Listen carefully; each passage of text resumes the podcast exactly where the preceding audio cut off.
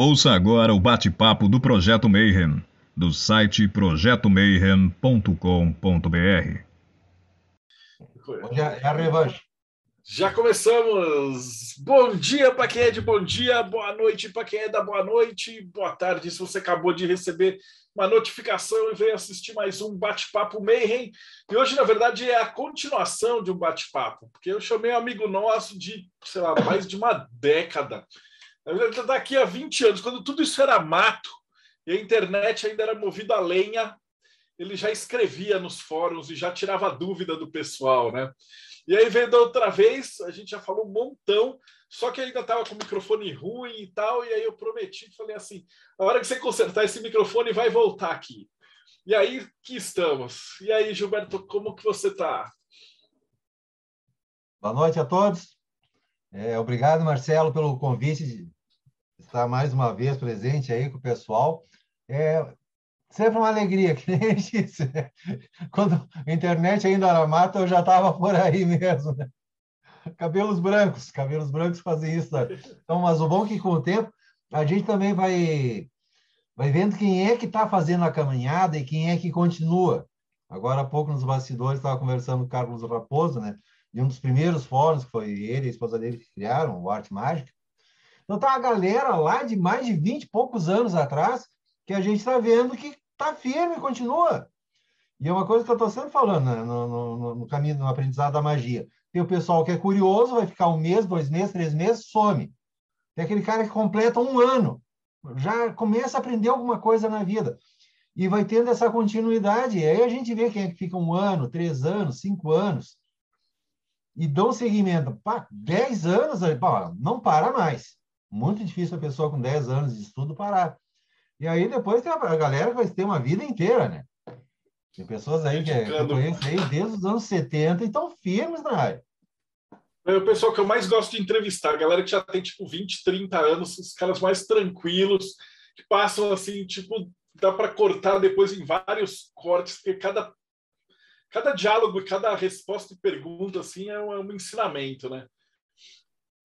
Porque então, a gente bom, vai ter tanta história de vida, porque cada época é uma época da nossa vida pessoal, o que, que a gente estava passando, o que, que era importante para o Gilberto quando o Gilberto tinha 15, 20 anos, quando tinha 30 e quando tinha 40, então são as nossas fases de vida.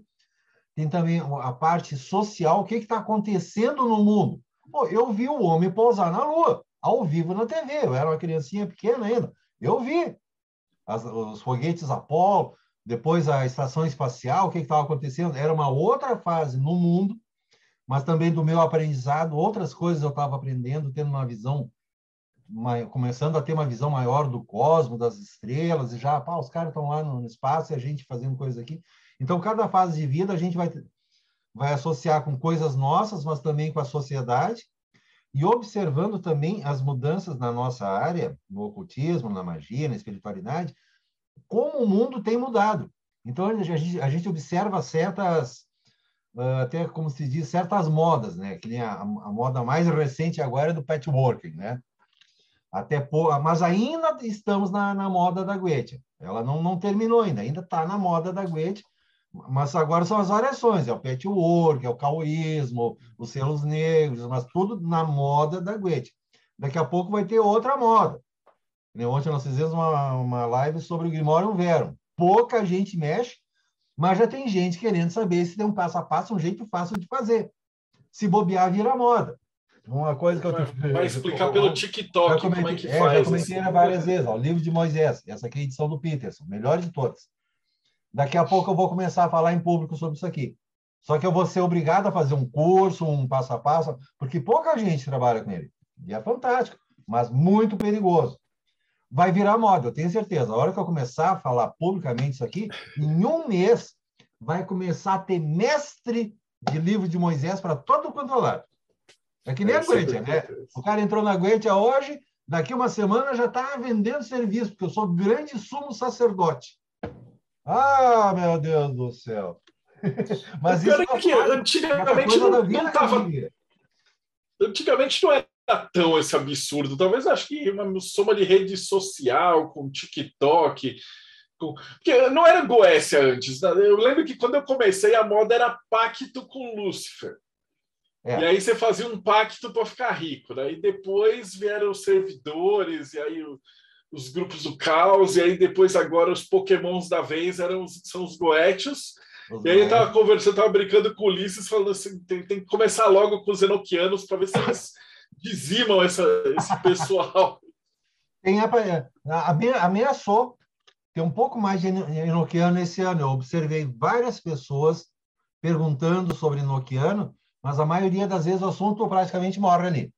Por quê? Porque, porque tem pouca gente que trabalha. Então, enoquiano é uma área chatinha. Eu mesmo assumo. Eu não trabalho com enoquiano.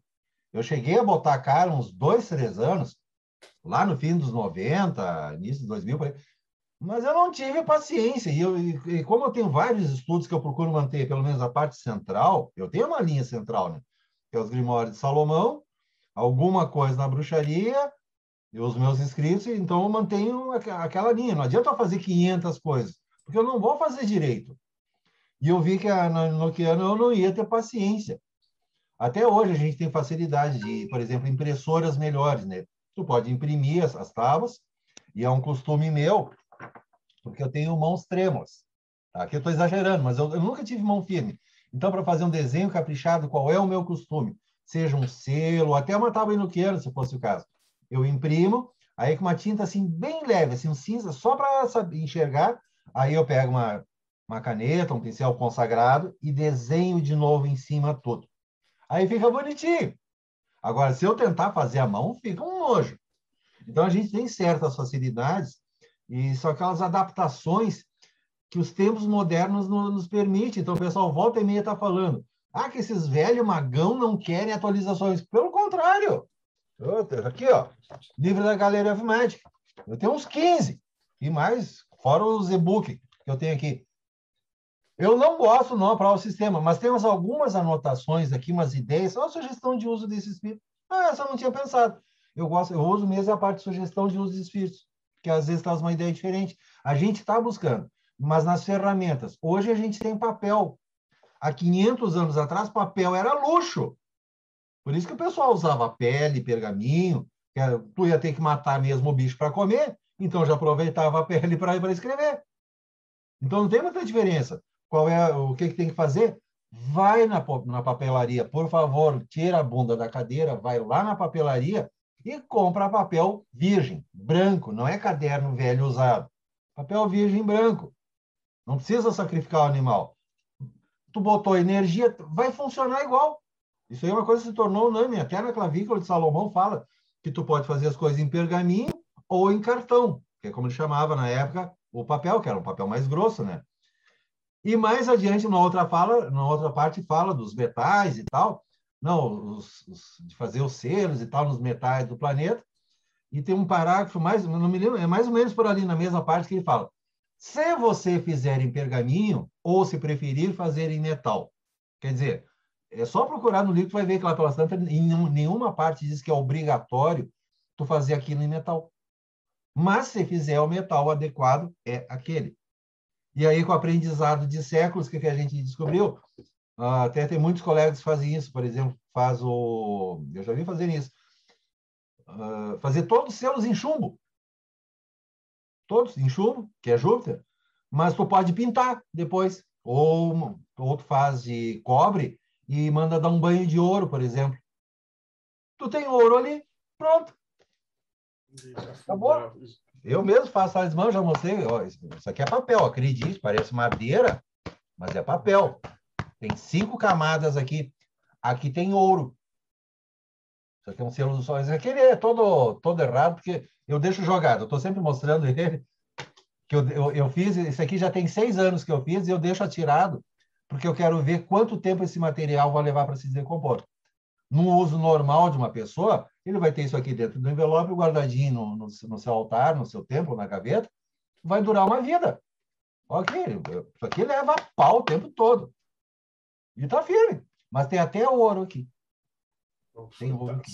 Mas a base é tecido, 100% orgânico, e papel também 100% orgânico, sem química. Mais condensadores políticos e ouro também. Tem ouro na mistura também. eu tenho, a mesma, eu tenho o mesmo resultado. Claro que eu gostaria de poder ter o selo de ouro, né? Aí, mas não é todo mundo que vai poder. Quantos colegas nossos a gente tem ao redor do mundo que conseguem tudo, a perfeição? Nem o Frade Chassan, que é famoso por ser purista, tem tudo. Ele tem coisas fantásticas, mas eu já vi ele mostrar algumas coisas que, opa, ah, ele fez uma adaptação. Até é. ele tem algumas coisas que ele não pode fazer ainda. E o cara é famoso pelo extremismo que ele tem. O cara é, é um exemplo de, de artesão. O cara tem uma oficina completa na tua casa. Eu estou olhando aqui, eu não tinha observado ainda, Marcelo. Tu tem até uma máquina de costura aí, né? Então talvez tu. Aqui essa é da Pri, ela faz, ela faz as costuras, tudo. Ah, tudo beleza. Não, é que eu ia citar o Fraderache Chassan, na casa dele, ele tem toda a oficina. Ele tem marcenaria. Ah, aqui a gente tem toda a oficina, né? Tornearia, uh, costura, ele mesmo costura, tudo que tem ali ele faz. O cara só não planta as árvores. Mas eu não, não duvido que ele vá sozinho lá no mato para cortar a árvore. O cara faz tudo, o cara é absurdo. Mas não é todo mundo que vai conseguir fazer isso. Então, tem coisas que, humildemente, a gente vai se adequar com os tempos. E aí, o que eu estou falando da coisa assim, de observar a mudança dos tempos. Como é que a gente vê hoje, por exemplo, o nosso mercado nacional, o mercado internacional? Tá, lá fora o pessoal já tem aquele costume de comprar livro. É muito comum nos fóruns um pouco maiores no exterior, ah, aparece alguém pedindo PDF, Estados Unidos, Europa principalmente, a, a turma queima. Vai comprar o teu livro. Já queimam. Mas lá também tem PDF graça. Mas aqui no Brasil é o contrário. Automaticamente eles já querem o PDF de graça. Eles acham que. Então é diferente do mercado. Ainda está melhorando a coisa aqui. Então a gente vai observando mudanças no mundo também. E essa coisa da idade, né? A gente observa ao longo do tempo mudanças que têm ocorrido. Eu fiquei quase 15 anos fora de grupos nacionais, que foi a época que fechou o grupo do Carlos Raposo, Arte Mágica. Foi o último grupo nacional que eu fiquei. Eu ainda cheguei a dar uma olhada em alguns grupos que estavam come começando, e aí eu, não, larguei, eu fiquei só, em, só nos grupos do exterior. Mal dava uma olhada. E há uns 5, 6 anos atrás eu decidi voltar para os grupos nacionais. E daí eu vi, não, tá na hora do Gilberto voltar e vamos começar. Aí muita coisa que eu comecei a falar ali, já tinha alguns colegas citando e eu comecei a martelar nos fóruns. Repetição. Gente, ninguém pode garantir resultado 100% em magia. Isso eu comecei a martelar. E já comecei a levar queimado. Gente, tu não pode prometer prazo certo. Não tem como. No máximo, a gente faz uma estimativa. Então, várias coisas que hoje tem muitas pessoas falando, foi o Gilberto que começou a falar. Eu vejo tantas vezes pessoas repetindo exatamente a mesma frase que eu falo, por anos e anos e anos. Eu décadas falando a mesma coisa. Então, a gente vê que a gente está conseguindo colocar uma semente e ver essa semente crescer e multiplicar. Isso é bom, isso é a passagem dos anos. São anos e anos, repetindo, repetindo, aí tu vê quantas pessoas começam a repetir, repetir. É assim que se faz uma floresta. O que vocês acham? É, a gente percebe muito também que é, são as pessoas eles um conhece o outro. Então, isso é um negócio que eu aprendi fazendo esse podcast. É que quando você vai pesquisar, fala assim: ah, quem é, são as pessoas sérias em tal ramo? Aí você vai achar Aí o cara conta a história da vida tal. Ele ah, conheceu fulano, Beltrano e Ciclano. Aí você vai entrevistar o fulano. Ele ah, conheceu o Beltrano e Ciclano. Então, no fundo, no fundo, a galera que está fazendo esse um trabalho sério né, de desenvolvimento, que também não é só tipo, ah, vou escrever livro e vender em buenas. Se você tiver o resultado e as pessoas melhorarem a vida, uh, se equilibrarem e funcionar, também não adianta nada, né? Vira um comércio sem, sem propósito nenhum, né? Exato, porque daí, é. senão a árvore não vai ter frutos. Tu está plantando uma árvore, mas ela serve para quê? Pra, se pelo menos ela der sombra, ou servir para os passarinhos fazerem ninho, já é alguma coisa. Mas tem algumas coisas que fazem por aí que é inútil, é só para tomar tempo. É, olha tanta gente aí vendendo curso, só querem dinheiro. Oferecem, prometem qualquer coisa, só querem dinheiro a qualquer custo. Não estão fazendo aí agora uh, cursos de Umbanda online com incorporação, incorporação de entidade online. Eu fiquei tão triste com isso, cara. Eu fiquei tão, tão decepcionado e tão triste. Eu até ah, conhecia um dos. Ontem, ontem, ontem, ontem, ontem, a Lauren, que tem um canal ótimo aí no, no YouTube, deve ter uns 100 mil inscritos já. Eu gosto muito daquela guria, ela tem, tem sempre uma sabedoria muito grande. E ela comenta sobre essa coisa. Uma coisa que ela. Primeira barbaridade que é tu fazer uma incorporação via internet. Isso é uma coisa que tem que ser presencial. Poxa vida, eu, eu fui do candomblé também, eu sou médio de transporte. Eu nem pensava fazer uma coisa dessa remota. As pessoas fazendo via internet. Aí, primeira diferença, é, é Umbanda. Eles estão fazendo Umbanda. A Umbanda, é, um dos preceitos dela é que ela é para ajudar as pessoas, é para quem não tem condições. Para fazer um curso desse, tu tem que ter o um computador, tu tem que ter internet, tu tem que, vai ter que pagar um Pix para o cara que está vendendo o tal do, do, da mentoria. Deixou de ser um banda. E se o cara incorpora de verdade? Assim, a sorte é que a maioria desses picaretas não vai acontecer nada. Mas imagina se você paga um Pix pro Exu, aí daqui a pouco vai ter banda online. Vai ter Nokiano online, incorpora isso Nokiano e tal. E se dá uma, uma ziquezira e o cara incorpora mesmo? E aí, cara, qual é a responsabilidade? Cara, a maioria das vezes, essas pessoas, o que vai acontecer, elas vão estar incorporando espíritos de mortos, eguns ou quiumbas. Tá ferrado, tá ferrado. E quem é que tira do corpo depois? A entidade só sai se ela quiser. Por isso tem que ser pessoal, porque na hora de levantar, se a entidade está doutrinada, o médium também está doutrinado, a própria entidade se retira, mas ainda tem um procedimento com a ajuda de outra pessoa. Tá? A maior parte das vezes tem um procedimento, eu não vou, não vou citar aqui, mas tem alguns mov movimentos de corpo que são, tem, tem que fazer, uhum. soprar, limpar, papapá. Precisa de ajuda de alguém. Dá para fazer sozinho?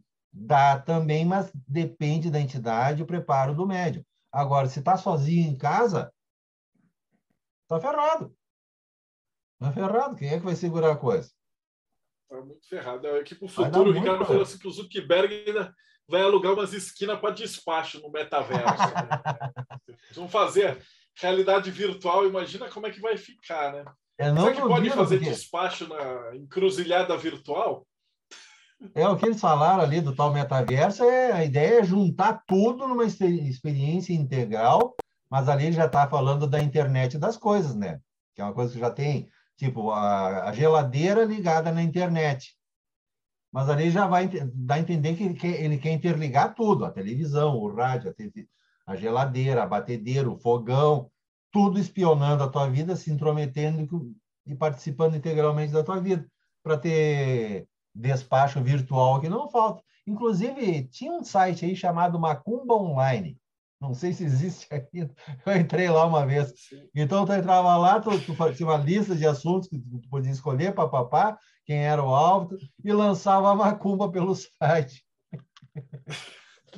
A ideia dos caras, lembra no, no início do, dos anos 2000, eram muito comuns os, os cartões virtuais. Tu mandava cartão postal pelo, pela internet. Tinha muito site de cartão, né? Eu usei muito.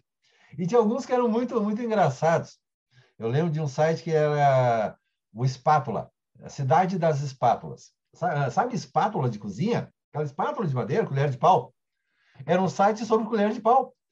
Então tinha N modelos e tu podia mandar uma espátula virtual Era o cartão. Olha, tinha um outro, é... um outro que era mais divertido, que era um tapa virtual. Que queria mandar um, um tapa virtual em alguém. Eu, era o BitSlap, o nome do, do site. Esse eu levo. Tu mandava anonimamente, tu botava o, o e-mail de destino, podia escrever um xingão junto, e o site mandava uma, um GIF animado que era um tapão na cara. Assim, Você está recebendo um tapão na cara. Daí a macumba virtual Hoje, tem uma ideia assim. Tinha um, tinha um a gente brinca, né? que era um do... site de voodoo, que era bem legal. Voodoo era dos bonequinhos, aí eu lembro desse site. Era um site francês. Aí você tinha o um bonequinho, punha o nome da pessoa e aí ficava espetando. Tu botava, é, tu botava as agulhas e ele gritava. Ah! Eu usei muitas vezes esse site. Gente, funcionava. Funcionava. Eu vi a energia, funcionava. Claro, tu está colocando a tua intenção em cima, funcionava. eu não chegava a mandar para ninguém. Eu só usava ele. Às vezes eu estava no serviço, dava uma coisa. Ah, não, vou fazer um voodoo para a pessoa. Abrir o site, rogava a praga, E depois eu descobri que tinha acontecido alguma coisa. então tem coisas que, que a tecnologia ajuda também. A gente vai vendo isso acontecer. Eles aceitavam. Deixa eu só fazer o seguinte: tem um pessoal, tem muita gente novata também que está escutando a gente. Como dizia o Stan Lee, todo quadrinho do Homem-Aranha você tem que contar a origem do Homem-Aranha. Né? Eu queria que você contasse um pouquinho para a gente como é que você começou com Goécia, assim como era antigamente, assim, eu, tipo, quero aprender Goécia. Eu entrevistei o Robson outro dia, mas ele era filho de um cara que já, já lidava com Goécia, então o pai dele passou para ele, né? Então era, era uma coisa muito fechada, muito fechada. Como é que alguém, tipo, na década de 80, 70, chegava na Goécia? Ah, eu, eu cheguei na cagada. Eu cheguei na cagada. Eu comecei como jovem, um jovem místico, curioso, bem cedo comecei com um castanheiro. Eu já tinha uma curiosidade assim meio espiritual, mas foi quando eu tinha uns 12 para 13 anos que eu peguei o primeiro livro do Castanheira e ali a coisa fez sentido para mim. Porque antes eu estava vendo coisas avulsas. E era cidade do interior, não tinha praticamente livro, nada, né? Então era mal que a gente via nas revistas, ouvia alguém falar. Aí eu comecei mesmo com Castanheda e eu comecei a ter uma certa direção. E como adolescente, o que, que eu fiz? Já comecei a fazer as coisas de qualquer jeito.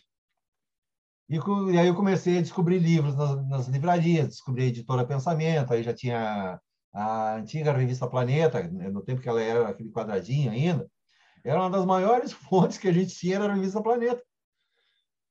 Então o resto era no chute. Eu pegava, enxergava um desenho de um símbolo, ah, isso aqui é um símbolo para chamar um espírito. Eu saía chamando, por conta. Lá, louca, que é o que muitos fazem. Eu fiz tudo isso aí. Então, passaram os anos, anos 80, minha vida pessoal toda bagunçada. Aí, no fim dos anos 80, que daí eu fui me iniciar formalmente, aprender, aprender meditação, disciplina. E aí eu comecei a ter um, um método. E aí eu comecei a perceber que coisas que eu já tinha estudado, eu, podia, eu tinha que revisar e comecei a colocar uma, uma, certa ordem naquilo, daí muito tempo trabalhando com xamanismo, daí já misturando com bruxaria também, mas procurando separar as coisas. E aí a magia cerimonial, mais aí segunda metade dos anos 90, que eu comecei a meter a cara, mas ainda naquela coisa do já, pô, já estava com 20 e poucos anos na área, né?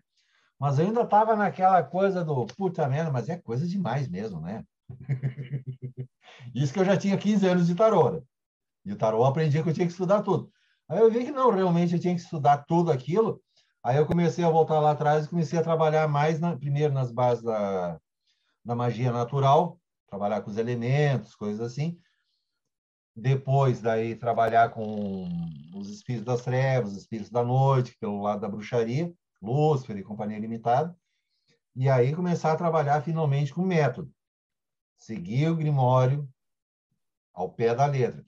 Então, isso aí tem recém uns 20 anos, que eu fui começar a fazer, e eu ainda demorei alguns anos até eu ter uma, uma organização completa. Não, agora eu vou fazer o ritual de uma ponta a outra. Que nem a Guetia, uma das primeiras versões que eu fiz, tem uma coisa aí que, como é que era o nome dele? O Conjure, Men Ali, que era um cara de rootwork dos Estados Unidos, já faleceu.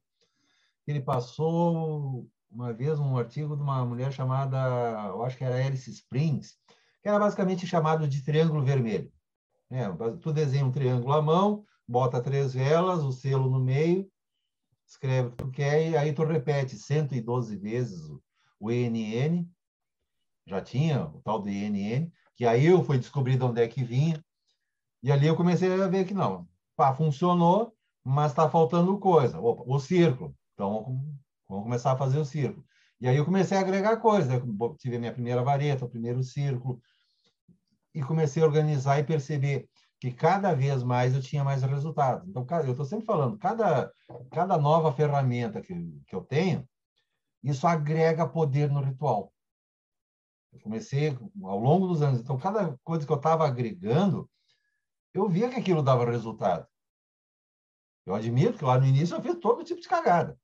Primeiro, por falta de, de orientação. Mas quando eu comecei finalmente a conseguir livros completos, ler o texto todo, e perceber que não, a coisa tem um início, um meio, fim, aí que eu comecei a colocar ordem.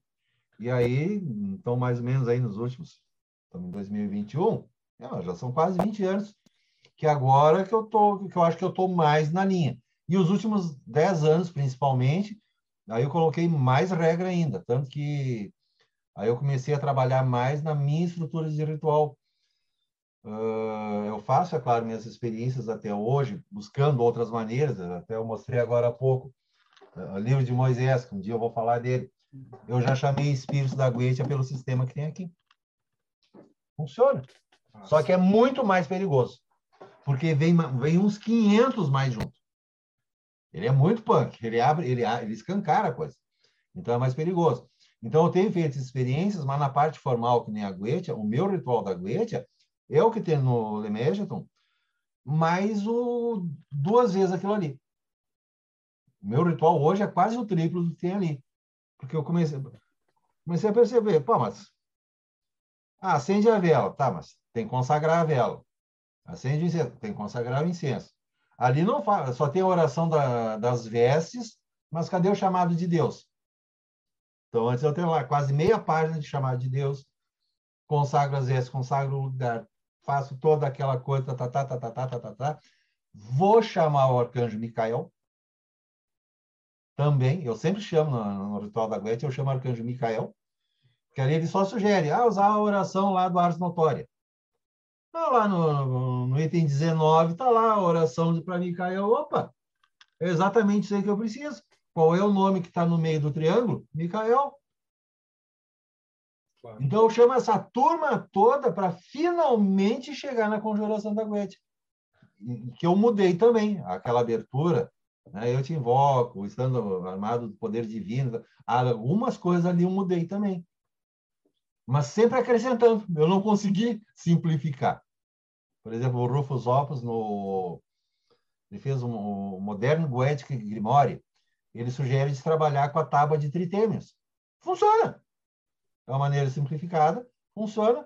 A única coisa que ele comenta ali é usar o início da conjuração formal da Goetia probelanenses, baldaquins, magias, colegiais cidades. Pum! Ele vai só até ali. O resto todo ele não usa. Ele simplificou o extremo. Mas funciona também. Agora, observação pessoal minha, quando eu faço a coisa completa, o resultado é muito maior. Eu não estou preocupado com o efeito visual durante o ritual. Claro, a gente percebe que a energia do ritual é outra, muito maior mas eu observei diferenças nos resultados também. Muda o resultado. Eu tive o resultado desde aquele triângulozinho humilde lá no início, eu já tive o resultado, mas eu percebi que aquilo podia ser muito mais. E como eu sempre tive o costume, eh, cada espírito que eu chamo, eu peço que me traga sua sabedoria, seu ensinamento, que eu possa aprender sobre a sua arte e ajudem que eu possa continuar no aprendizado, tem os recursos para isso. Tanto que o meu primeiro círculo eu fiz de papel, tinha um metro de tamanho. Eu não podia nem abrir os braços, porque isso não saía fora do círculo. Era um círculo de papel. Mas aquele círculo me ajudou a conseguir uma coisa maior maior. Nas últimas casas, eu tenho sempre um quarto de 5 por 5, que é exclusivo para a sala do templo. Agora eu tenho círculo de 2,70 metros. Tem espaço para tudo. Tem seis, sete altares, seis, não, seis, seis, seis altares dentro da, da, da sala. E é só para isso. Então, cada vez mais a gente vai agregando energia, agregando energia. E mesmo assim, eu procuro manter essa coisa da busca de simplificação. Por isso que eu, eu, eu olho mesmo, tipo assim, Gallery of Magic, eu olho mesmo. E já comentei em vídeo meu que eu já vi da merda com isso aqui. Tem um ritual de proteção de um dos primeiros livros do é do Demon Brand, que é da espada angélica, e daí tem uma versão do RMP que, eles, que ele muda as ordens, dos, a direção dos anjos, fica uma coisa esquisita. Cara, eu vi vários relatos de gente que falaram que deu merda, e eu mesmo, quando eu fiz umas três vezes aquilo ali, eu na hora eu vi que estava completamente desequilibrada a energia. Seria fazer um círculo de proteção com os anjos. Cara, a impressão que eu tive foi que derrubou as paredes da casa. Parei. Eu, na hora eu me senti mal, não, isso aqui está errado. E aí eu vi vários comentários que obviamente foram apagados do, dos grupos dele. Não. É uma coisa que tem no, no grupo da Galeria of Magic, nos grupos oficiais, tu não vê gente falando mal. Tu só vê gente elogiando. Eles apagam. Apagam. Eu mesmo fui expulso do grupo faz pouco. Eles não permitem. Não pode questionar. Não, não permite questionar. Só fica o que é só fica o que é elogio. Então a gente vai observando esse tipo de coisa também e com, a, com o tempo daí a gente tem, tem, essa coisa assim de observar quem é que fala, né? Está falando bem ou está falando mal? Não importa. Quem é que está falando? O que, que realmente está acontecendo aí? A pessoa pode estar tá falando mal, mas está apontando um problema, que nem eu apontei um problema. Exato, você está apontando um problema, cara. Eu lembro quando eu tinha o blog lá do Teoria, aí os caras xingavam e tal. Cara, você lê todos os xingamentos e críticas e tal, porque das duas uma, ou o cara tá te xingando de bobo, feio, chato, cuzão, babaca e qualquer xingamento que não tem valor nenhum. Ou que é muito mais importante, o cara virou e falou assim: ah, mano, aí você pôs uma caneta preta e o teu ritual tá todo errado porque tinha que ser uma caneta vermelha. Aí eu falo, opa, peraí, esse cara, o cara tá me xingando, mas talvez ele esteja certo. Exato, e aí, cara, é um se tivesse certo, válido. imediatamente você corrige, né? Então você aprende com isso. Mas Exato. o que eu tenho visto, pelo menos dos anos 2000 para cá, é que a galera tipo, só xinga gratuitamente. Geralmente eles vão te corrigir e ainda fala uma merda, né? Eles falam assim: você fez alguma coisa errada. E aí o cara tenta corrigir, você fala umas besteiras que você fala, porra, de onde que o cara tirou esse lixo aqui? Aí, Sim, um, um cara... caso que aconteceu num grupo aí. Uh, alguém está falando, é um desses grupos, um desses livros também da, da GOM, né, da, da Gallery. E eu não me lembro o que, que o cara falou, eu lembro de uma foto, tem umas coisas idiota ali, mas eu, eu, eu, eu falei da, da vela. Aí já apareceu uma brasileira que mora nos Estados Unidos. Ah, mas no livro não fala que precisa vela. Se vê que tu não conhece nada, porque tu nunca leu o livro, que é um, é um livro hebraico, assim, que teve uma única. Eu tenho, eu tenho o PDF aí. É um livro lá de mil, fim dos anos 80, que é, é daqueles que foi escrito à máquina de escrever. Olha as letras e é a máquina de escrever. Eu tenho ele o cara, o que, é que ele fez? Ele só atualizou as letras em hebraico, botou os desenhos bonitinhos no sistema aqui dele. Né? Isso aqui, na verdade, é um grupo que trabalha, eles têm uma equipe para escrever livro. Botou dentro desse sistema e ela me criticando, porque eu nunca tinha ouvido falar daquele autor, porque ele se baseou no livro do Rabino Fulano, que é um livro que ninguém nunca ouviu falar. Falar do Sefer Raziel, tudo bem. Mas tem um monte desses livros aí que ninguém nunca ouviu falar. Eu tenho um monte desses aí também. De vez em quando a gente encontra. Aí os caras pegam os livros que ninguém ouviu falar, porque é uma coisa secretíssima, misteriosa, e tu não pode criticar, mas oh, vela é obrigatória, né? Mas no livro não fala que precisa vela. Mas claro, nem na clavícula de Salomão fala. Vela é uma coisa básica. O Gilberto não presta. então os caras vêm questionar. E estava na cara que o único livro que ela tinha lido era aquele ali e um outro que também era da, da Galera Médica. E eu citei textualmente, clavícula, citei Grimório esse, Grimório aquele. Ah, não. Não Então, é que tu disse, os caras rebatem com umas coisas assim, é um absurdo. Agora, quando tu percebe que a pessoa leu o livro e está questionando, ó, lá no livro fala que a caneta tem que ser vermelha. Opa, o cara leu o livro, beleza. Então, eu posso estar errado, ou eu tomei uma liberdade de fazer uma mudança, ou eu percebi que até aquele livro está errado, porque mesmo nos grimórios a gente sabe que tem erros de cópia, tem erros de transcrição, e alguns desses erros são propositais justamente para que a pessoa perceba, o aluno perceba, obrigado, Robson, para que o aluno perceba que o texto está errado. Nós vamos encontrar coisas assim trocadas na, nas tabelas dos números, nas escalas dos números do Agripa. Eu tenho anotado aí algumas é, coisas. Encontra, assim, tem, tem coisa que está trocada nas tabelas do Agripa, de propósito. Eu estou revisando o Sefer Sefirot do, do Crowley, do Equinox, e tem uns números que estão trocados lá. Daí, Daí tem coisa que o próprio Crowley fazia de propósito. Peraí, esses números estão certos? Dele falou assim, não, na, na original estava errado. Quando a gente traduziu, a gente já tinha percebido que estava errado. Então a gente fazia de propósito mesmo. Né? Tem coisa que é de propósito, o próprio Crowley comentava certas vezes, que ele fazia certas coisas e ele mesmo, às vezes, ele mudava de ideia. Eu vi, faz poucos dias, uma entrevista com o, acho que foi o Frader Magog, comentando sobre essas coisas. Então, o Crowley ele também tem épocas. Tem uma época que ele está fazendo um discurso, azul é maravilhoso, azul é perfeito. Dois anos depois, ele mudou de ideia e está falando do vermelho. Então, ele tem épocas também. Então, é necessário acompanhar isso aí. Mas tem essa coisa de observar o que está... Tem coisa assim que realmente é de propósito errado. Por isso que a gente está sempre dizendo, não existe segredos. Está tudo publicado. Porém, é necessário, primeiro, interpretação de texto. Segundo, dar-se conta de, ó, vamos fazer uma receita de feijão. Ingredientes: um quilo de feijão, água, panela. Aí tu olha na receita. Lave o arroz, deixe de molho. Da... Opa, mas não era uma receita de feijão, por que está falando em arroz? Está simplificando ao extremo.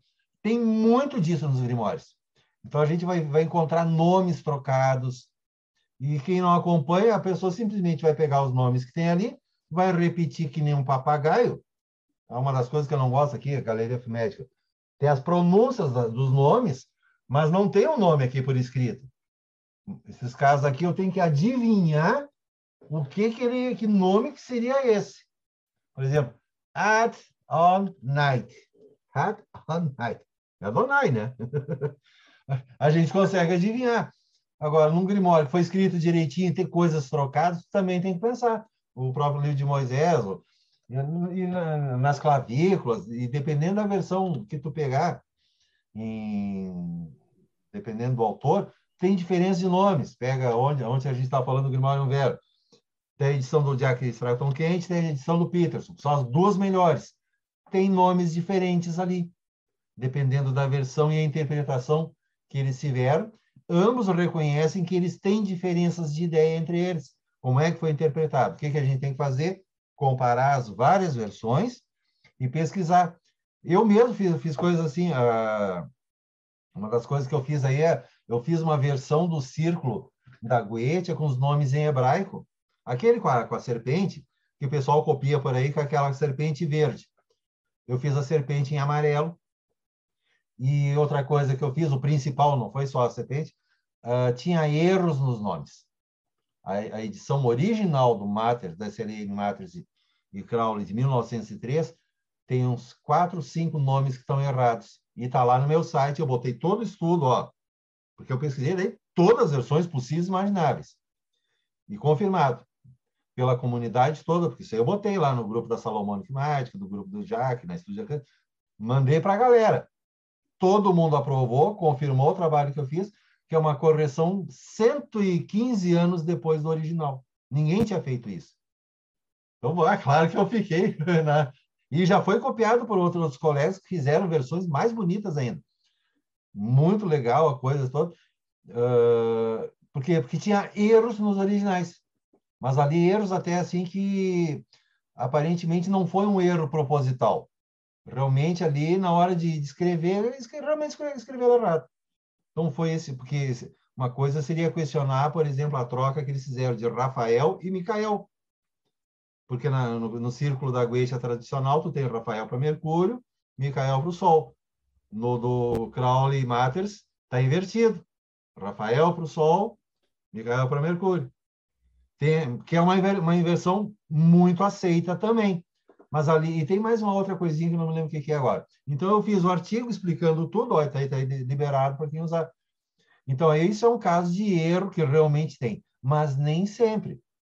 E ali já tinha uma margem também, que o outro colega, o David Pearson, lá do Canadá, ele fez uma versão, eu, até no meu site tem o link para o site dele. Cara, tem material fantástico no site dele. Ele, ele adicionou a décima a, décima céfira que falta, porque no círculo da Guécia só tem nove. Ele botou a décima, que é da esfera da Terra.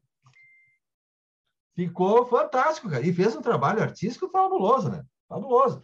Então a gente vê que estou observando e essas coisas, tu descobre algo que pode ser um erro de transcrição, um erro de escrita, e tantas coisas são erros propositais. Por isso que é importante quando a pessoa vem questionar. Ah, mas tu fez isso, tu fez isso, fez aquilo. Ó, eu posso ter errado, realmente. Eu posso ter errado. Ou é uma coisa que eu não conheço. Ou eu posso ter tido um motivo para mudar. E aí, nesse caso, tantas vezes eu vou, eu vou explicar. Não, eu fiz isso por causa disso, disso, disso, disso, disso. Mas aí vira debate.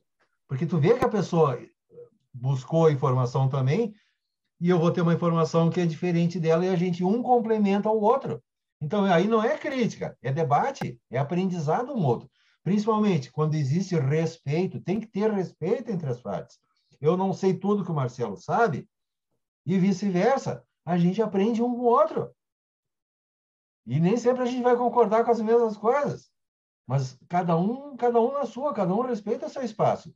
Cada um vai ter a sua caminhada, a sua maneira de trabalhar. A minha maneira de trabalhar com a gente não é a melhor. Vou ter uma maneira diferente, pode ser tão boa quanto. Mas funciona para ti? Para mim está ótimo. Isso que eu acho importante. Isso é a verdadeira ciência né, da magia. A gente tem o método científico, né? A gente só não vai ter, não vai sair publicado lá na revista Nature, né? Mas, mas tem que funcionar de um jeito. Pô, eu testei e funcionou desse, dessa parada, né? Eu tenho uma pergunta para você, que é assim, é, antigamente, os caras iam jantar, vamos supor, você teria numa noite, assim, sei lá, 10 pessoas talvez fazendo uma evocação e tal. E agora com internet, com, com publicação, com PDF, com não sei o quê, você tem um monte de nego completamente despreparado, com PDF, e outro, enganado, achando que é moleza, fazendo evocação de Goiás. Então, numa noite, sei lá, eu devo ter umas mil pessoas fazendo uma evocação e tal que tipo de, de entidade que aparece no, nisso daí? Porque não vai ter um demônio para atender todo, todos esses caras, os, os daimons. Então, que, que, que, risco que o cara está correndo, pegando um ritual aleatório, se enfiando de cabeça nesse, nesse universo? Bom, eu acho que aí a gente tem, tem duas perguntas e uma. Uma, que é, uma, que é um assunto já debatido muitas vezes o mesmo espírito aparece para todas as pessoas que estão, que estão chamando? Será que é o mesmo? Então, uma opinião mais ou menos geral é que geralmente vai, vai ser um emissário dele. Seja demon, sejam anjos. Chamou, por exemplo, Micael. Micael está tarefado, mas vai vir um dos anjos dele, porém com todas as qualidades dele. Ele vem armado da majestade de Micael. Mesmo caso de um, de um demon. Uma outra ideia, que também é válida, seria que eles têm essa capacidade de praticamente onisciência, de estarem presentes em todos os locais. Então, seria o mesmo. Então, tem as duas possibilidades, e ainda, opinião minha, que pode ter também uma coisa de hierarquia da importância do que está fazendo. Ah, o Gilberto não, não, não precisa falar comigo hoje. Manda o secretário aqui e está resolvido. Beleza. Por resolver o meu problema, para mim está bem. Eu sei que vai chegar a mensagem do chefe. Ele é o representante do imperador, é a mesma coisa que falar com o imperador. Então, nem sempre o próprio imperador vai vir. Agora, numa grande situação, pode ser o chefão em pessoa. Pode acontecer. Então, eu acho que tem as duas situações. Eu acredito muito nisso que você falou, né? De ter a importância também quem está chamando, né? Então, Exato. se é o cara que fez com a talismã de ouro, com todas as velas, fez os cânticos, tem fez as mérito. chamadas, fez a chance de vir o real é bem maior. Se o cara tu tá tem lá o mérito, tu tem o crédito espiritual, tu tem a autoridade, Pô, isso aí conta, por isso que ao longo dos anos, e não é só o tempo de trabalho, porque tem cara aí que tem meia idade que continua sendo uma anta. Então não é só a idade. Ah, por isso que a gente está sempre, eu estou sempre falando, a gente tem que estar tá estudando sempre, está estudando sempre. Eu estou aí gastando mil reais por mês em livro. Todo mês estou empilhando livro, lendo, estudando, aprendendo, aprendendo, descobrindo coisa nova, descobrindo coisa nova. A gente está sempre aprendendo, crescendo. Isso é importante. Mas se, se o, o, o teu tempo de vida foi bem aproveitado, tu está estudando, está desenvolvendo, tu vai conquistar méritos e autoridade e conseguir um chamado melhor. Por isso que eu falei antes da, das ferramentas. Cada ferramenta que eu tive, cara, foi uma briga para ter. Eu não conseguia, eu, eu não tive nada fácil. No, no meu site eu comento, por exemplo, a, quando eu fiz os círculos, né? O primeiro foi, de papel, depois finalmente consegui, aí eu consegui mais espaço, daí eu fiz o primeiro de tecido, depois eu fiz mais um. E eu não tinha o triângulo de madeira, eu queria fazer o triângulo de madeira. Eu fiquei quatro, cinco, seis anos, eu morava ali na, no núcleo de Porto Alegre. Cara, nenhuma marcenaria, madeireira queria me vender um triângulo, um pedaço de madeira cortado já em forma de triângulo, porque eu não tenho ferramenta, não vou conseguir cortar a mão. Ninguém queria vender. Eu ia numa marcenaria de móveis. Cara, eu compro a placa inteira, tá?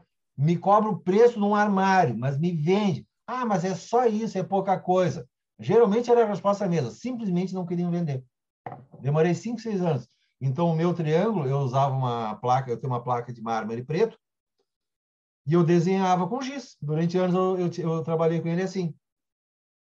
Até que um belo dia, por acaso, eu tinha comprado um, um banco de madeira para colocar no quintal. E eu aproveitei para perguntar de novo, porque o cara tinha uma ferragem, na frente ele tinha um depósito de madeira. Aproveitei para perguntar de novo: olha, eu preciso de um pedaço de madeira, tipo um compensado, assim, assado. Ah, mas tem o cara que fabrica móveis aqui na frente. Hã? Tinha, tinha uma marcenaria na frente da, da, da ferragem, só que não tinha placa nenhuma. Era um terreno grande, tinha umas árvores, assim, um portão fechado. Estou olhando na eu não sabia.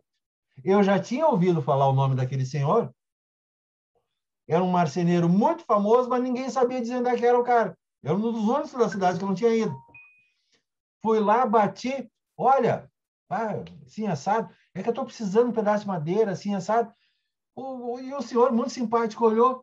Ah, eu, eu tô com uma placa, eu tinha, eu tinha comprado, comprado uma daquelas placas, eh, para marcenaria, veio uma placa de, de compensado de dois, três metros de largura, né? E tinha comprado uma de, da, da grossura errada e sobrou. Não tinha uso.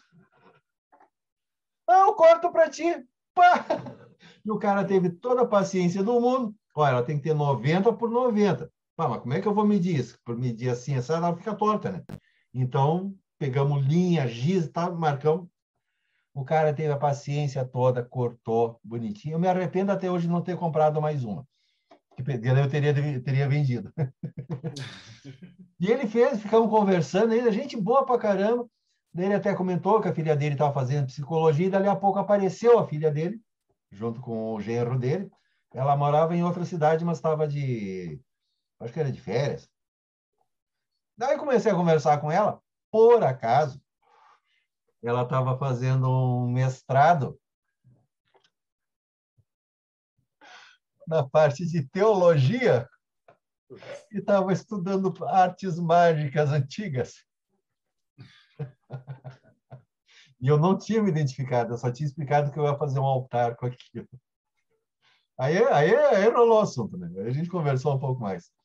Gente, então virou até. Daí, daí, sabe aquela coisa assim? Eu saí abraçado naquela placa numa alegria, que foram cinco, seis anos para conseguir uma porcaria no pedaço de madeira, gente. Olha a energia que foi colocada para conseguir isso aí. Quando eu coloquei para funcionar, eu inaugurei com o ritual de, de Peimon. O ritual foi absurdo, porque eu estava com um círculo novo, eu já tinha uma sala nova, tá. Vou inaugurar um novo triângulo, botei lá na direção do oeste, tudo bonitinho. Chamei ele, pedi para se manifestar no, no triângulo, e, e esse foi daquele assim, com direito até diz que Peimon chega com uma orquestra tocando, né? Para mim parece um monte de barulho de lata, né? Mas eram uns barulhos assim que para ele deve ser música, para mim é uma barulheira. Mas chegou fazendo barulho, umas coisas metálicas. E eu pedi na manifestação dele, o ambiente todo assim mudou e tal. Aí eu escutei no meu ouvido. Tá, mas em qual triângulo, seu idiota? Aí que eu lembrei o outro triângulo que eu fazia com giz, ainda estava tava encostado lá na outra parede. Eu esqueci de, de, de desmanchar ele. Então ele chegou gozando da minha cara. Aí eu, ah, desculpe, né, que eu fiz tá tudo. E aí a sala sumiu. De repente eu estava assim, era, eu estava dentro do círculo, tinha as velas ao redor, eu só enxergava o círculo iluminado, o altar, que eu sempre boto uma vela em cima do altar, dentro do, do círculo. Ali eu estava iluminado. E eu enxergava o triângulo, que parecia, de repente, que estava uma distância de 3 metros, maior, mais. Ele tinha ficado com meia altura, tinha virado um altar. Estava dessa altura, peimão em cima, e todo o ambiente ao redor é como se eu tivesse numa neblina negra, em todas as direções, para cima, para os lados e abaixo. Eu estava em cima de um abismo. O chão, tudo sumiu. Eu não enxergava as velas ao redor. Eu enxergava a luz das velas. E aquela sensação do. Sabe quando tem neblina e tem vento? Tu sente as gotículas d'água, assim, aquela coisa fria. Isso durou mais de meia hora. Essa foi a inauguração do Triângulo.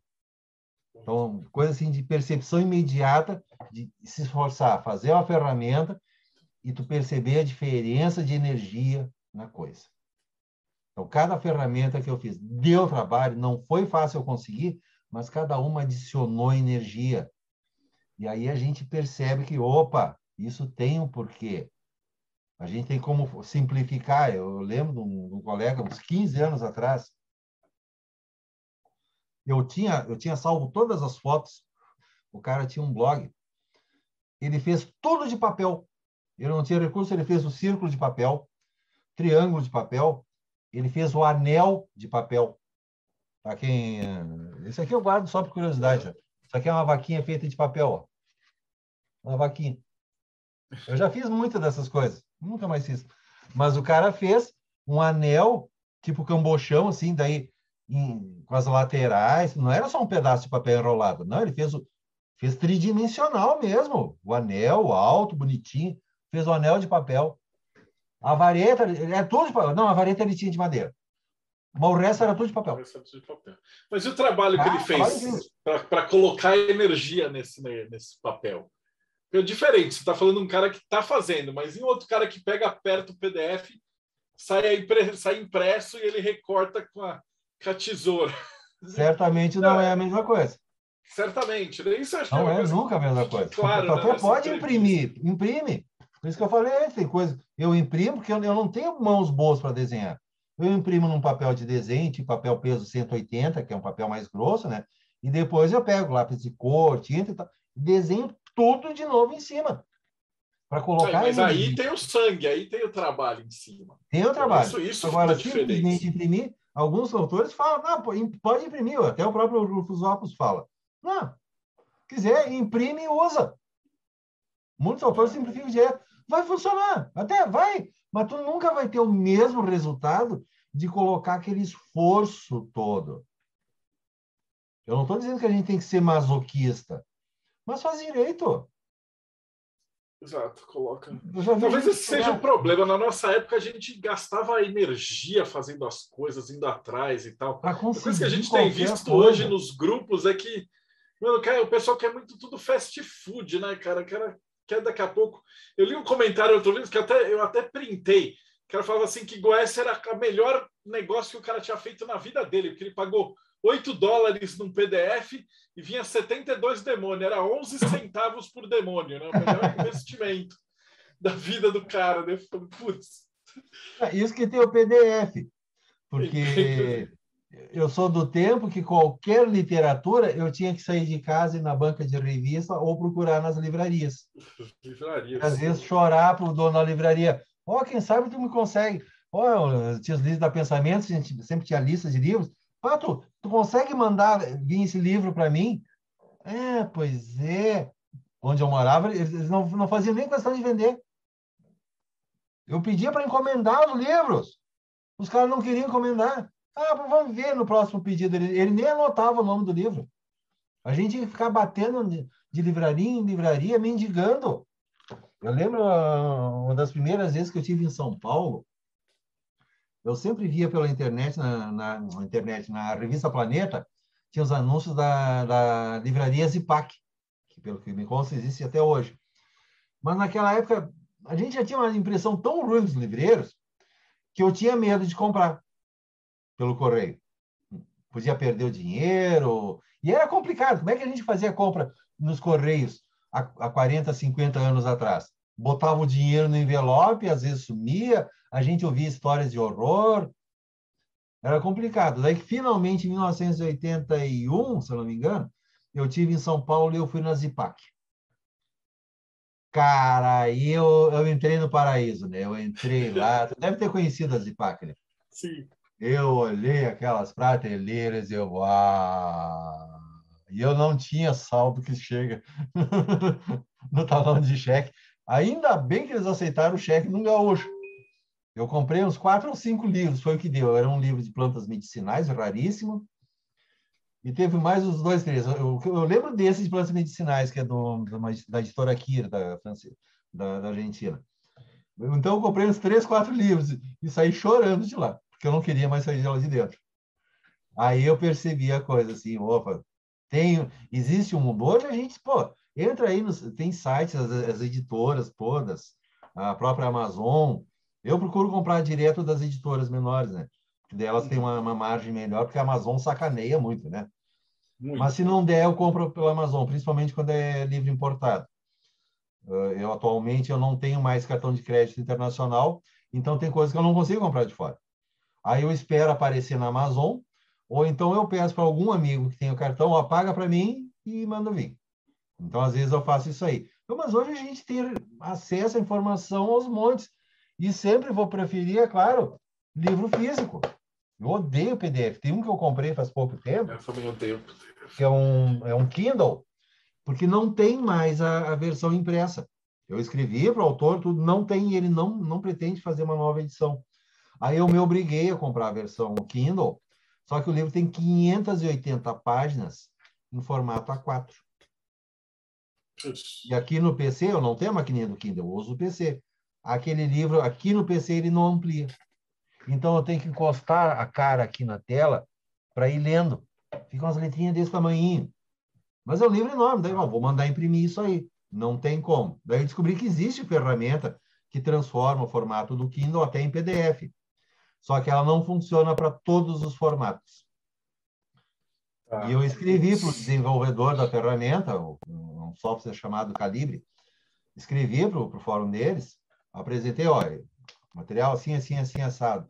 Aí eles responderam, não, esse livro aí foi feito com formato fixo de fonte, então o, a ferramenta não vai conseguir converter. É que é uma imagem, né? Não é? Eu vi, eu é. tinha uns livros antigamente que era assim. É, não tem o cara como. fazia era uma, uma, uma, foto, né? Não era um, não é um texto. Não, e ele é um negócio... texto. Só que na conversão ele gera uma letra aqui, depois outra letra aqui, outra letra aqui. Então, tu olha, tem um monte de pegadinha. Aí tu dá um zoom naquilo ali, aí tu descobre que ele, ele gerou uma letra desse tamanho para cada coisa. Ficou gigantesco. Tempo de conversão desse para ver como eu teimei, eu teimei ainda. Uh, 30 a 35 horas. Eu fiz quatro vezes, eu, eu converti para quatro formatos diferentes tentar, bom, não deu no formato do Kindle, converte para o intermediário, para daí para um outro. 30 a 35 horas de máquina ligada com a CPU a quase 100%. Pesadaço. E não deu. Tentei, tentei, não tem, tem como. Vou ter que ler aqui no computador. E lá, e torcendo para o cara decidir fazer uma versão nova, impressa, porque eu vou comprar na hora.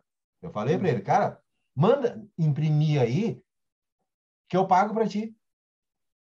Não... A pessoa ocupada também, eu entendo ele.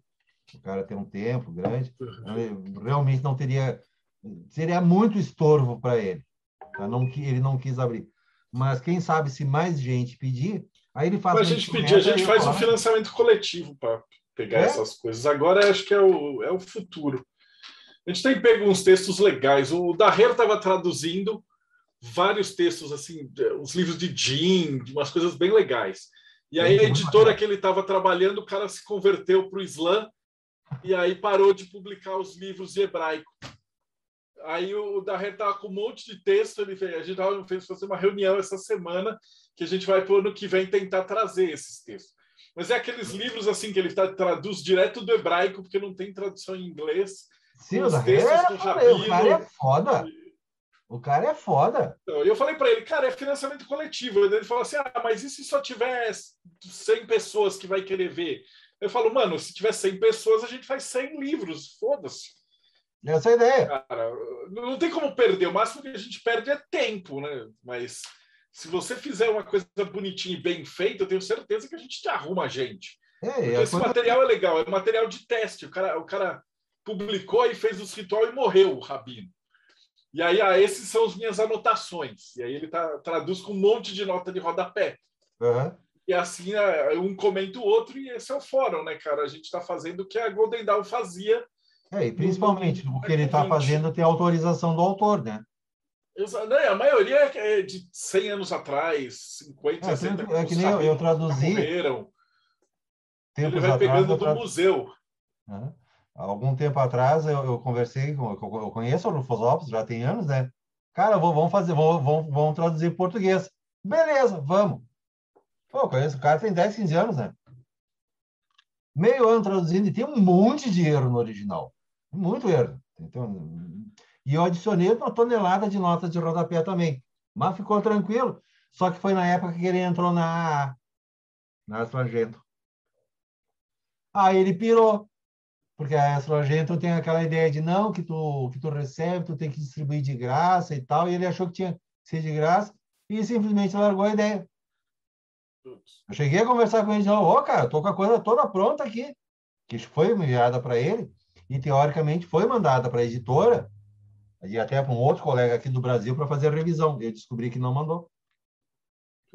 Aí eu tentei conversar com ele mais umas duas, três vezes. Eu vi que ele não, não quis nem responder. Até conversei com pessoas em comum. Eu tô com o livro parado aí. Cara, sabe o Seven Spheres, né? Uhum. Bora, cara, isso aí é sucesso garantido no Brasil, cara. Tá pronto. Tá parado. Você, Inclusive, eu fiz várias. Vem a gente faz isso daí. É, de repente, um dia se consegue negociar de novo. Então, é. são coisas que a gente tem material aos montes para fazer também. E essa coisa do financiamento coletivo que, que, vocês estão fazendo, eu acho ótimo. Daqui a pouco eu, finalmente termino a edição completa do Livro dos Anjos, que tu sabe que eu tenho aquele do Rafael, Micael. Aquilo ali é, é uma amostra do livro inteiro. A versão completa eu, eu comento muito mais e vai ser do sete planetário, vai ficar uma coisa grande. O problema é que cada vez que eu mexo, eu aumento mais um pouco já era para estar pronto há muito tempo. Mas, de repente, mandamos para essa ideia. Né? Bota no financiamento coletivo. Se for via editora, eu espero 200, 300 cópias. Financiamento coletivo, conseguir 200, 300 cópias, para mim é a mesma coisa. Tá ótimo, tá divulgando. Ele vai fazer, vai funcionar. A gente conseguiu, quer ver? Estou conversando aqui com você. Provavelmente, quando isso aqui for para o YouTube, já vai estar tá na gráfica. Mas uh, a gente vai dar de presente para todo mundo que apoiou o Living Telemann, do Shoemaker. Porque a gente foi, vai, vai batendo os livros, a gente foi aumentando o número de páginas do Equinox, aí quando chegou em mil e poucas páginas, a gente quebrou em três volumes para ficar bonitinho, tal, tal, tal. Daí a gente falou, pô, mas se a gente já tem a, a parada, tá, dá para fazer mais um livro. Daí eu bati lá com ele, falei, pô, Shoemaker, é, teu livro está vendendo na Amazon, era um livro, acho que é capa mole, né? E estava cento e poucos reais. Eu falei, pô, se, se, eu fizer aqui, eu vou te fazer um livro capa dura, ele vai sair 75 reais e a gente vai fazer uma tiragem de 500, já, com 350 que já vai ser dado de presente para a galera ler e você já vai receber os direitos autorais integrais. Isso que, na verdade, para ele em dólar é uma micharia, né? Mas para a gente aqui, se, se você depender da Amazon, ele não ia vender 500 cópias de jeito nenhum. Então, esse processo exato, novo tem sido uma coisa fantástica para todo mundo. É, para quem é autor, qualquer coisa que a gente recebe, tudo ajuda. Eu tenho aí esses meus livretos aí para download, é gratuito. São mais de 20 mil downloads. Não, mas não importa, Imagina, o vai pegar. O, um real o Equinox, um. o Radinu fez, tem tudo de graça no site da Radinu. É, o tesão de ter o livro é ter o um livro bonito, pô. Sim, é isso que eu falo. Tem um livro físico, né? PDF, PDF eu também tenho um monte aí. Mas eu faço questão de ter o papel, porque eu odeio ler PDF. É, tem, tem PDF, para mim, é bom para fazer pesquisa. Agora, os meus livros de trabalho, é que nem esse aqui, mostrando de novo. Está né? sempre aqui. Tá? Livro de Moisés. Eu tenho praticamente todas as edições possíveis do, do livro de Moisés em PDF. A única que eu não tenho é a edição, uma edição em alemão. Tem, tem duas, tem uma que é em bom completo, mas tem uma mais completa ainda, que tem uma parte de magia campesina. Mas e tem, eu acho que umas cento e poucas páginas a mais. Eu não lembro o nome agora. Olha aí, ó, beleza, esse aí mesmo. É a, é a, única edição que eu não tenho ainda é aquela. Eu vou acabar comprando só para ter na estante, porque eu não leio alemão. Eu tenho, assim, uma, uma tosca noção. E eu moro em cidades alemães hoje. Então, algumas coisas, assim, e cheguei a estudar um, um, Fiz o primeiro ano de alemão.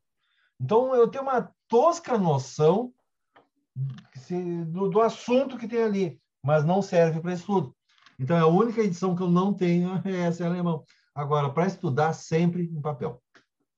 Papel, é, papel. Eu vou usar PDF aqui, então eu tenho, eu tenho físico, mas, o, mas eu uso o PDF daí para porque eu estou eu tô traduzindo, estou tô, tô montando o ritual, estou escrevendo, facilita muito do, do que copiar. E outra regra minha, eu só trabalho um livro que eu tenho físico, a menos que não exista mais o físico.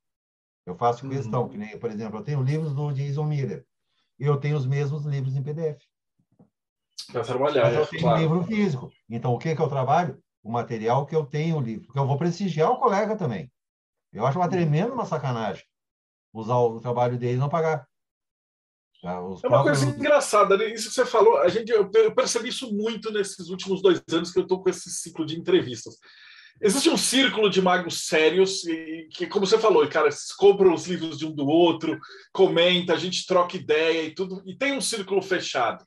E aí você tem tipo o restão da internet, que é aquela galerinha que o cara tipo fica nos sites de PDF, que é o, o PDF para baixar. Aí você vai olhar, o cara tem 8.519 PDFs e não lê um. Não leu? E aí o cara não. entra nos grupos, fica dois, três meses, vê se, tipo, valeu os 10 reais que o cara paga de apoio, tá? senão o cara sai, ele tenta levar vantagem em tudo. E, dizer... e esses caras, é como você falou no começo, eles somem, né? Fica um pouco, fica um pouquinho e some, e vai filtrando, né? Você acha que a magia se protege? Ela se protege, tu acabou de falar a coisa corretíssima. Nós temos um grupo mais interno, que é o pessoal que se conhece aqui, que nem não sei quantos que tem hoje, mas tem bastante gente. Então, tem esse grupo aqui. A maioria de nós vai como já, já é inscrito um no canal dos outros. Eu não estou no canal de todos, eu tenho certeza. Mas a gente procura acompanhar o trabalho dos outros, comprar os livros dos outros. E é essa comunidade interna que gera a maior parte do movimento de venda de livros. Não são os outros 100 mil. Os outros 100 mil é a turma da arquibancada, a turma, o pessoal que está lá fora. No máximo vão ajudar a fazer alguma divulgação. Mas quem mantém mesmo é aquele grupo fechado. O Crowley mesmo, aqueles livros que ele fazia no início, era tudo distribuído dentro do grupo dele, né? Eles faziam é, tipo é assim, a vaquinha se juntava e quem era vendido para eles. Depois que foi, foi uh, publicado para outras pessoas. Tem, pelo, pelo meio a gente tem feito muito disso. Então, pô, Ulisses agora está fazendo um livro de Enochiano com tudo que ele e o Goya se juntaram estão fazendo. Então, depois eu quero falar contigo desses teu, teu, teus projetos. E todo cara que eu entrevisto fala, pô, eu tenho esse projeto e eu nunca apresentei para uma editora porque ninguém está interessado, porque eles vão olhar e falar assim, ah, é um cálculo de, de astrologia de não sei o que, não sei o que lá, vai servir para, sei lá, eu 100 pessoas, ah, a editora não se interessa. E aí vai fazer aquelas versões porcaria em papel é, é, é capa mole. Eu falei assim, cara, a gente, a gente tem um núcleo de gente que está fazendo a coisa direito. Então, é, esse núcleo vai se apoiar e vai ler e depois... Por exemplo, o, o Thiago fez o livro de alquimia dele, a segunda edição já está quase o dobro do tamanho, porque a galera leu, praticou e está mandando feedback. Então, a, o próprio a própria comunidade está se, se o calendário ali. Não, o calendário do Robson. Pô, o Robson produz um monte de coisa legal. Só que ele mora no Japão. Ah, que é o Robson? Esse que é o Robson. É, ele tá... aparecido lá no grupo de. O pessoal que está assistindo no YouTube não está vendo, é que a gente grava pelo Zoom, né? Mas, sim, é... sim, sim, sim. É, né? é, no Zoom aqui em cima tá aparecendo. Ah, esse é o Robson que tá fazendo. Cara, tu tá fazendo umas coisas legais pra caramba aí, velho. Tô gostando de ver, tu tá caprichando. Essa, essa edição que tu tem no calendário, eu tenho algumas imagens em alta resolução, mas tu conseguiu umas melhores ainda, cara. Eu peguei eu, uma edição um, eu, em tamanho um real, um calendário mágico em latim. Maravilhosa. E a gente conseguiu produzir em tamanho real. Cara, é fantástico. É fantástico. A ligação com o Lemegeton é incrível. E agora tem que pôr na mão do Grola, porque ele vai transformar isso num pôster e a gente vai conseguir produzir isso de um jeito que vai ficar perfeito para usar. Tá vendo? É, aquela, é a mesma coisa que eles faziam na Golden Dawn. Juntavam a galera. Então, um cara tem o ta talento para tradução, o outro tem o talento para escrever, o outro testou, o outro foi lá fazer o círculo e tomar, se ferrar. E aí juntou um processo. Né? A gente chegou a publicar recentemente o Lemugueton do Léo Holmes. Metade do que está ali, ele pegou as coisas e foi testar as evocações e, e, as estrelas e toda essa parada. E aí ele publica lá fora, só tinha em inglês. Então, tipo, eu comprei em inglês. Então, mas não tinha em português. A gente que fez ele traduzir. Ele traduziu pro português. Só te falta gente. mandar pro Japão, Deldébio. essa, essa é... edição não tem. Essa edição não tem. O Léo Holmes. Léo Holmes, tá lá. A gente fez por financiamento coletivo também. Foi, deu, deu super certo, ficou super caprichado. E eu, eu quero muito investir nessa parte, porque eu falei para os caras, pô, é, é, vale a pena ter a coisa. A gente está ah, fazendo tudo num padrão, tudo bonitinho, tudo para ficar uma qualidade. É, a gente tem que pensar também em termos de tamanho de mercado. Quando uma, uma coisa assim, e não é só no Brasil, qual é a média de venda de livro ocultista? Autores ah, não, é 200, 500, 300. 200, 300 unidades. 200, 300 é uma boa venda. Isso, e isso normalmente demora, às vezes, um ano, dois anos. Exato. Um livro Exato. que vende bem, 500 cópias. De 500 a mil, uau, é sucesso. Passou de mil, é considerado um best-seller. É bem por aí mesmo. de, Mas agora a gente já está com essa comunidade, né? essa comunidade fechada que a gente fez pelo Mayhem, pela galera e tal, já, já tem uma massa crítica. Uma... Claro, se aparecer um Zé Pilantra e fizer um livro porcaria e tal, esses caras não vão comprar, entendeu? É, o bom uhum. dessa massa crítica é uma massa pensante, então os caras já sabem o, o que está acontecendo. Então, por um lado... O que consegue é seria uma versão popular, né? Eu vou te mandar, Exato. Marcelo, um livreto que eu tenho dos anos 90. Por pouco, chegou aí para o catálogo da editora, mas depois ah, deu merda. E eu vou conversar separado. Que seria um livretinho popular. Sabe aqueles livrinhos de autoajuda, tipo o livro do livro dos anjos da Sônia Café? Tu gira o livrinho, abre e pega uma mensagem? Tá? Era aqueles livrinhos muito popular da época. Eu fiz um daqueles e o cara olhou, pá, vamos lançar. Só que depois alguém se meteu no caminho. Mas tudo bem. Mas seria altamente popular. Previsão de venda. Tá? Eu, eu, olha, o simples fato de imprimir, para mim, estava ótimo. Né? porque eu estava trabalhando em consulta, andando para lá e para cá, e ter um livrinho junto para vender também é uma divulgação. Então, aquilo ali ia para a banca de revista. Tipo esse livrinho dos anjos, da, da Sônia Café, vai para qualquer lugar, né? Ó, cara, se cada banca de revista vender um por mês, cara, quantas bancas de revista tem só na tua cidade? Na época eu estava em Salvador. Só em Salvador tinha 400 bancas de revista. Todas iam receber, no mínimo, cinco de cara. Cara, se eu recebesse ali um real, 50 centavos cada um, para mim era dinheiro, velho. Olha a quantidade, mas aí são os livros populares. Então, tem aquela, aquele nicho do mercado de livros populares, auto, autoajuda, né? Livro de autoajuda sempre Sempre tem mercado. Tu inventa uma coisa, inventa uma fórmula. O problema é que tu pode perder o foco do que tu está fazendo. Tem alguns colegas nossos que tem algumas coisas, por exemplo, o Jason Miller, ele tem conseguido popularizar várias coisas, mas ainda mantém uma base bem interessante no que ele está fazendo. Alguns colegas não concordam, outros concordam, beleza. Mas são livros ainda de alta qualidade, mas ele também está conseguindo pegar uma área maior. Então, ele tem uma venda maior.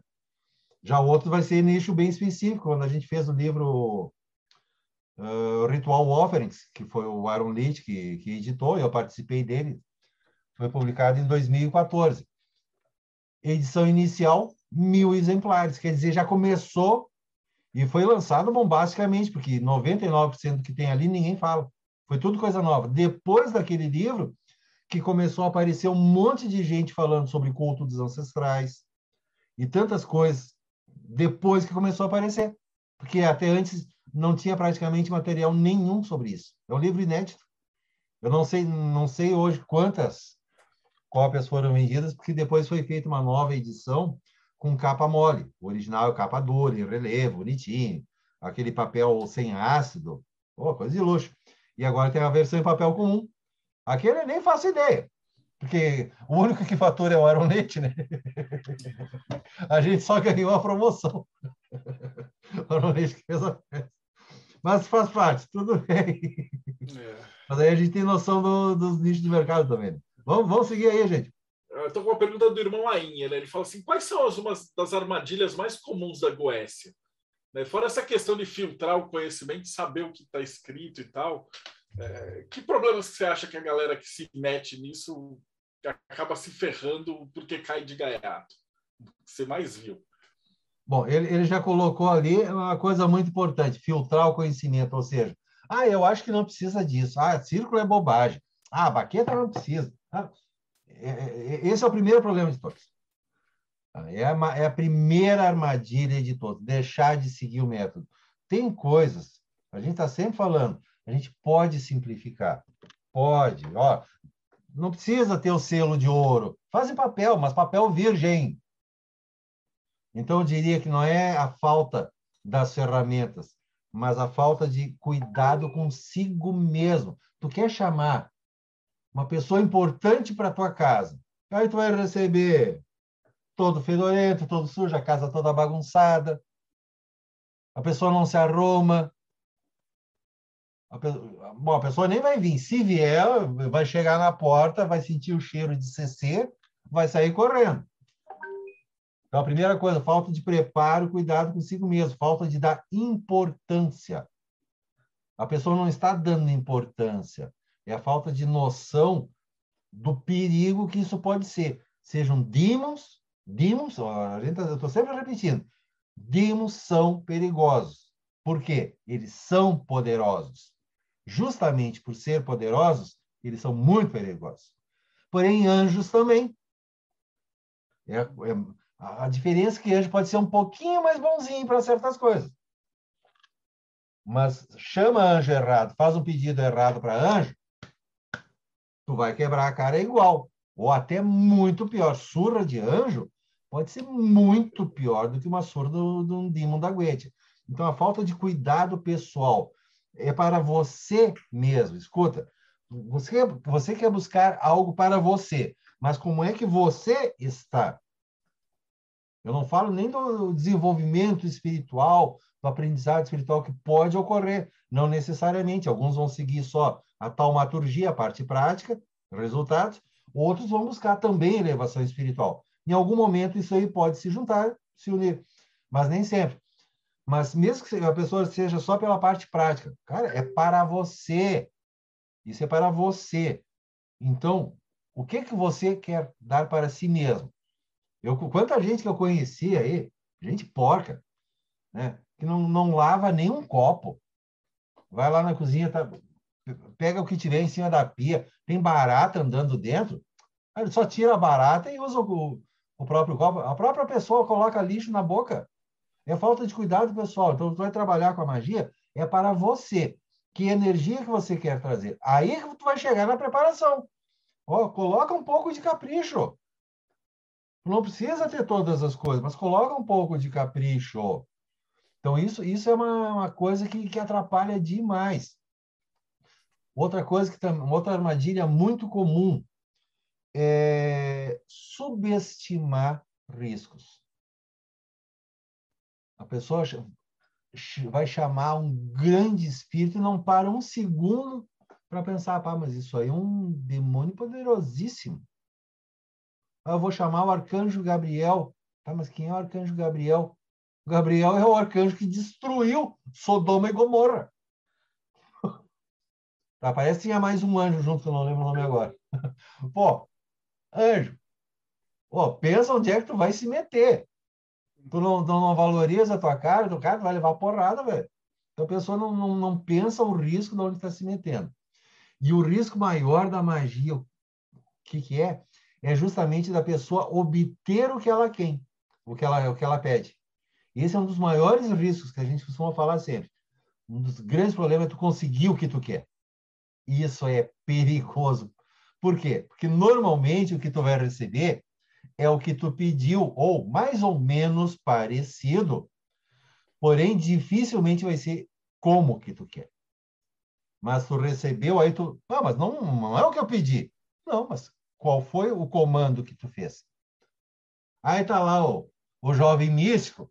Ah, eu quero um amor ideal para a minha vida. Ele já está imaginando a, a Cheryl Stone, uma artista de cinema, um galã, né? Aí aparece uma Frida alemã, tá? aquelas tipo soldado. Levanta dessa cadeira, vai tomar banho, vai arrumar teu quarto, vai fazer.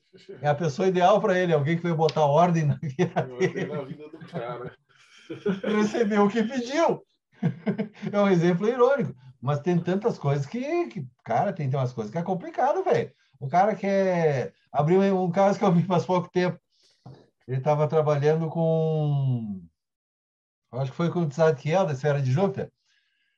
Ah, porque eu quero abrir a minha própria empresa, eu quero ter o meu próprio negócio. Ele trabalhava numa empresa. Fez magia angélica.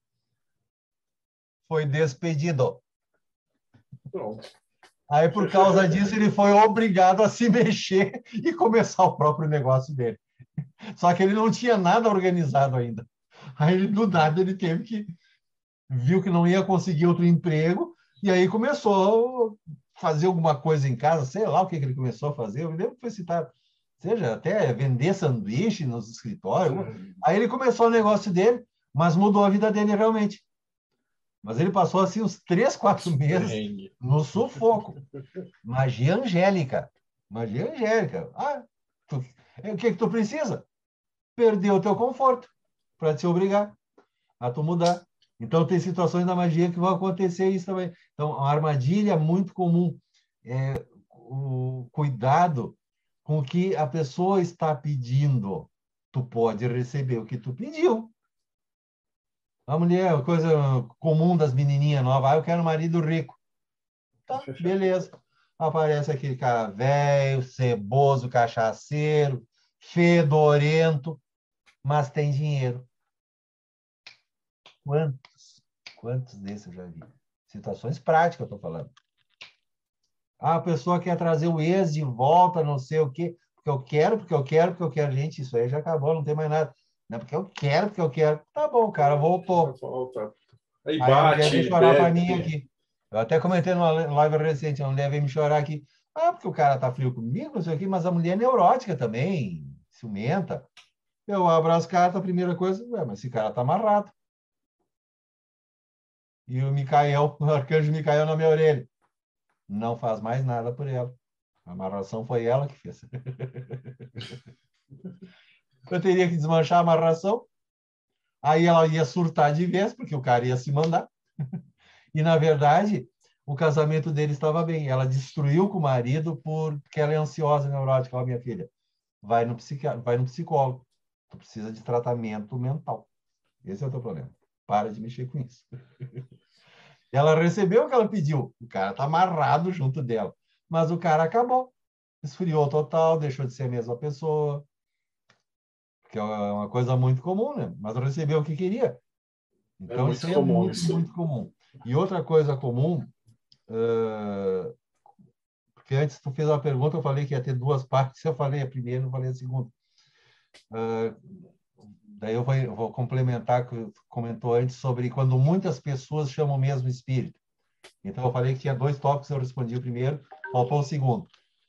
Uma coisa muito comum, essa tanta gente chamando PDF, jeito simplificado, não sei o quê, a maioria ou não vai acontecer nada, felizmente, não vai acontecer nada, na verdade não tem ou vai estar tá chamando o espírito obsessor. espírito de morto, ou quiumbas, que é o lixo do lixo da espiritualidade. E é muito comum daí acontecer outra coisa. Pode vir um obsessor que já começa a prejudicar a vida da pessoa.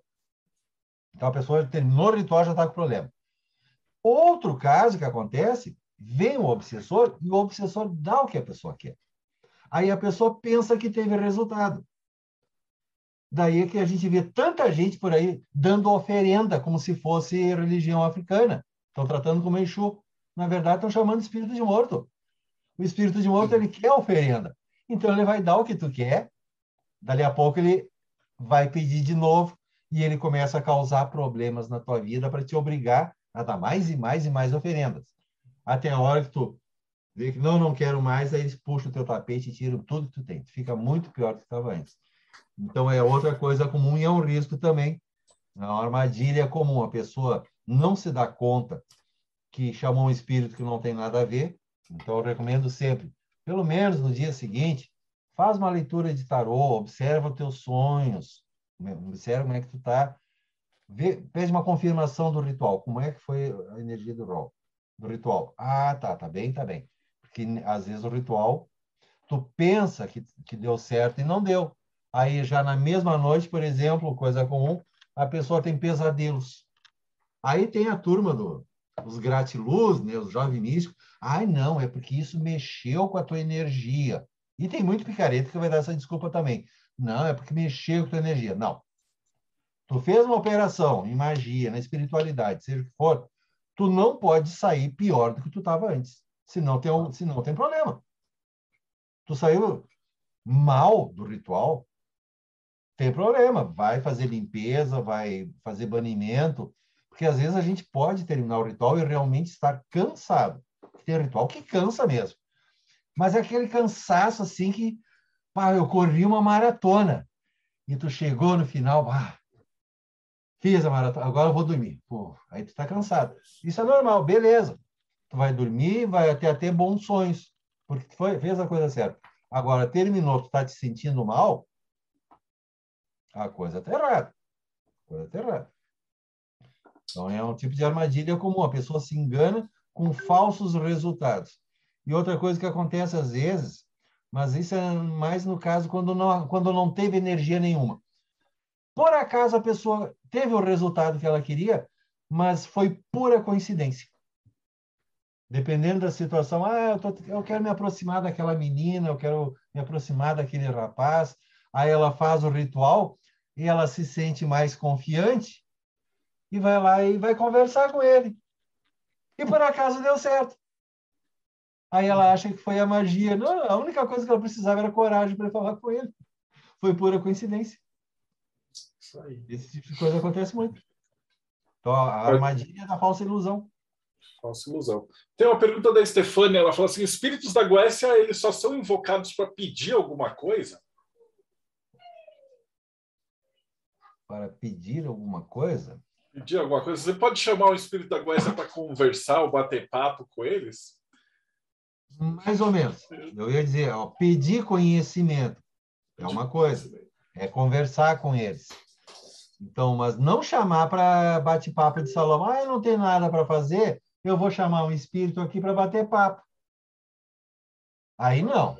Chamar por bobagem, não. Bater papo por bater papo, não, nem dimo, nem anjo. Eles são seres ocupados, eles podem nos ajudar. Então, quer ter um aprendizado. Então, eu gostaria de eh, ter um aprendizado maior sobre tal área. Uh, vou chamar Paimon, que ajuda a aprendizado de astronomia. Chama ele. Eu gostaria de ter um aprendizado maior nessa área, tal, tu pode me ajudar. Mas mesmo assim, ele não vai ficar de muito, muito bate-papo contigo. Ele vai, até dependendo da capacidade de intuição ou vidência da pessoa, é quase uma conversa. É quase uma conversa. Faz uma pergunta, tem resposta, mas que não seja muito longo.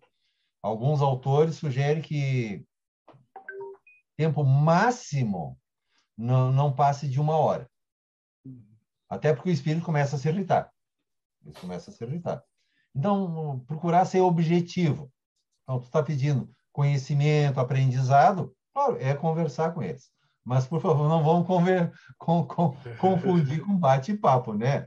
Ah, não, hoje é objetivo, né? Estou sem nada para fazer. Ah, eu vou chamar um amiguinho para bater papo aqui no. para ver se funciona. Isso é a pior é. coisa.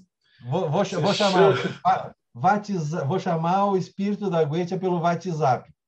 Ah, eu estou abortando. Aí é pedir para né? levar bomba, né? Então, a parte do aprendizado é um pedido também. É. Uma pergunta do Felipe, ele falou assim, Gilberto, você podia falar um pouquinho sobre se o Daimon pode influenciar de forma negativa na mente do magista? Requer um certo preparo para não surtar? Pode, e muito. É muito comum. Diferença entre anjos e demos. Dimos. Os anjos ah, querem buscar a nossa elevação, nos ajudar a aproximar de Deus. Dimos. A função deles, que foi dada por Deus, é atender todos os desejos da carne. Ou também afastar de Deus. Mas é, é a missão deles, autorizado por Deus. Tanto que ele, todos eles reconhecem, 99,99% ,99 deles reconhecem e respeitam o Criador, seja como for que tu chame. Então, eles têm autorização para isso. Então, eles vão trabalhar na, na, na, coisa da carne e também nos teus aspectos negativos. Isso é muito, muito típico da, da Goetia, eles vão trabalhar com os aspectos negativos da pessoa quando tu trabalha com a Goethe. Eles vão buscar isso em ti e vão explorar esses aspectos. Tanto que uma coisa que eu comento, eu tenho uns dois vídeos no meu canal que eu, eu falo sobre aspectos secundários da magia e comento daí aspectos, situações negativas que ocorrem que são muito relacionadas a isso eles vão olhar qual é a tua fraqueza, porque Demon não é amiguinho. Ele pode ajudar o que você quer, mas ele está explorando também a tua fraqueza e ele vai tentar te puxar por ali. Ele não vai trabalhar só no que tu pediu. Ele tem dez outras qualidades, todas as outras qualidades estão presentes também de alguma maneira. Mas ele vai tentar te sacanear. Boa parte das vezes. Ele, vai, ele é, é, da natureza dele. Ele não resiste à tentação. Ele está te olhando aqui, ah, mas. Oh, é, é, é, que nem, por exemplo, meninos e meninas. Oh, é todo mundo adulto, né? Com todo respeito, tá? Com todo respeito. Tá? Então a gente é menino, aí tu tem aquela menina linda, tua amiga, tu respeita tudo. Aí ela chega assim com modelinho de matar, né? Oi, amigo. Tu tá linda mesmo, né? Às vezes é difícil ficar olhando só nos olhos da pessoa, né? É, na, é da natureza, é natural. Tá num, num eu, eu até eu sempre digo, ó, um flerte saudável, beleza, não tem problema. Minhas amigas também. Eu tenho amiga que, olha e diz que meu narizinho também realmente é muito bonito. Elas nos elogiam. A gente gosta do elogio, é saudável. Mas às vezes a gente não resiste a dar uma olhadinha, né? Mas Dimos também tem isso. Eles vão ver, daí olha ali, famas. Fulano está pedindo tal coisa. Ah, mas eu posso explorar isso aqui. e ele vai te puxando. E se mexer na mente, pior ainda. Por exemplo, uh, tem gente aí que pede se tem algum demo para ajudar a desenvolver a clarividência. Pelo amor de Deus, não faça isso. Eles vão escancarar a tua cabeça, vão pegar o pior do pior que tiver lá dentro e a pessoa surta. E a outra coisa, com a presença da, da, da energia deles, sim, mesmo que eles não estejam sacaneando, mas eles estão de boa, gente. Mas a presença deles tem aquela energia presente e aquilo começa a te influenciar, te influenciar. E tu, quando tu te dá conta, tu está cada vez mais trevoso, tá coisa. Eles, eles vão entrando na tua mente e vão te enfraquecendo, porque estão é sempre aquela é a gotinha d'água pim, pim, pim, pim, pim. Lembra da a tortura chinesa, aquela? A gotinha d'água na cabeça? Uma, duas, três, quatro. Em 24 horas a pessoa está completamente louca. É isso que eles vão fazendo. Por isso tem tanta gente surtada na parte de Até tem gente ainda que ainda está nativa aí, que tem canal no YouTube, que a gente vê que a pessoa está completamente surtado. Está tomando remédio. Tem colega aí que a gente sabe que está tomando remédio de faixa preta. Porque foi piorando, piorando. O caso até no colega faz pouco tempo aí, que a gente tem um problema gravíssimo. O cara surtou total.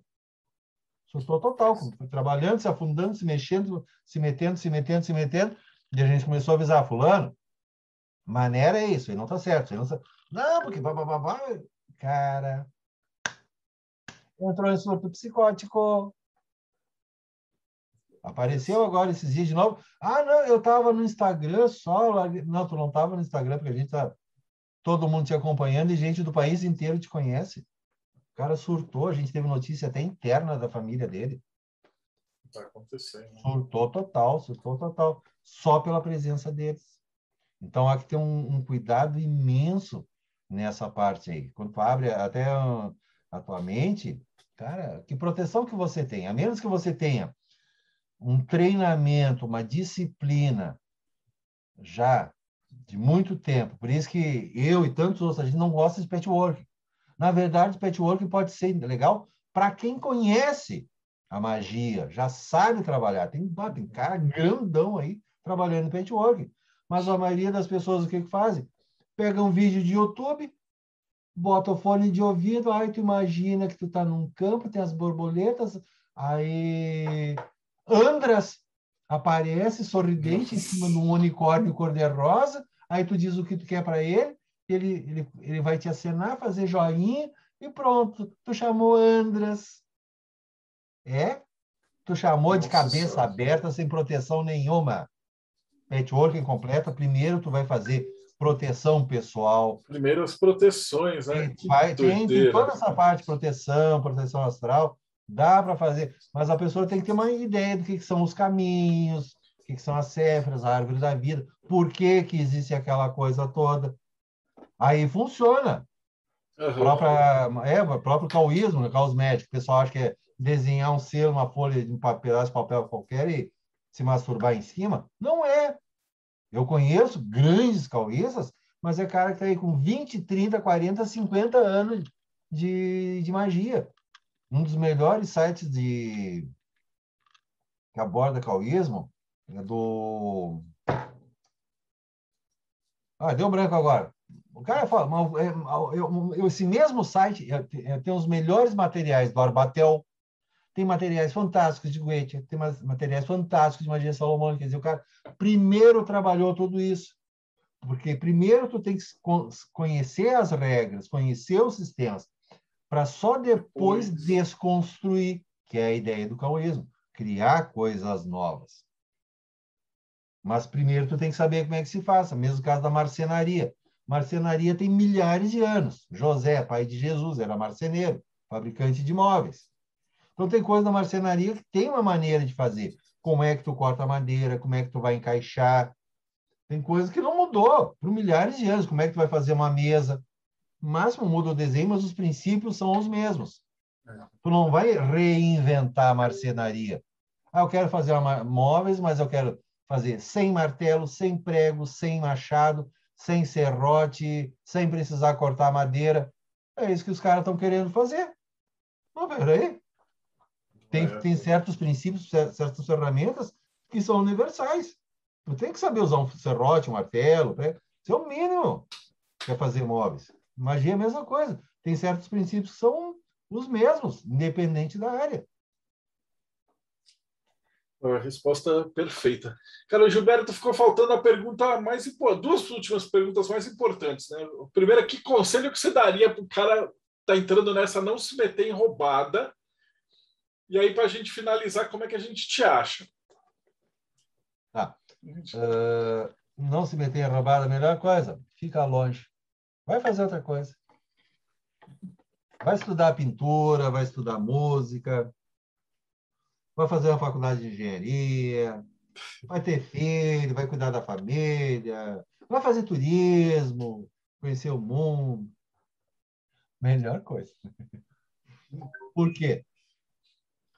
A caminhada ocultista, espiritual, ela tem início, mas ela não tem fim.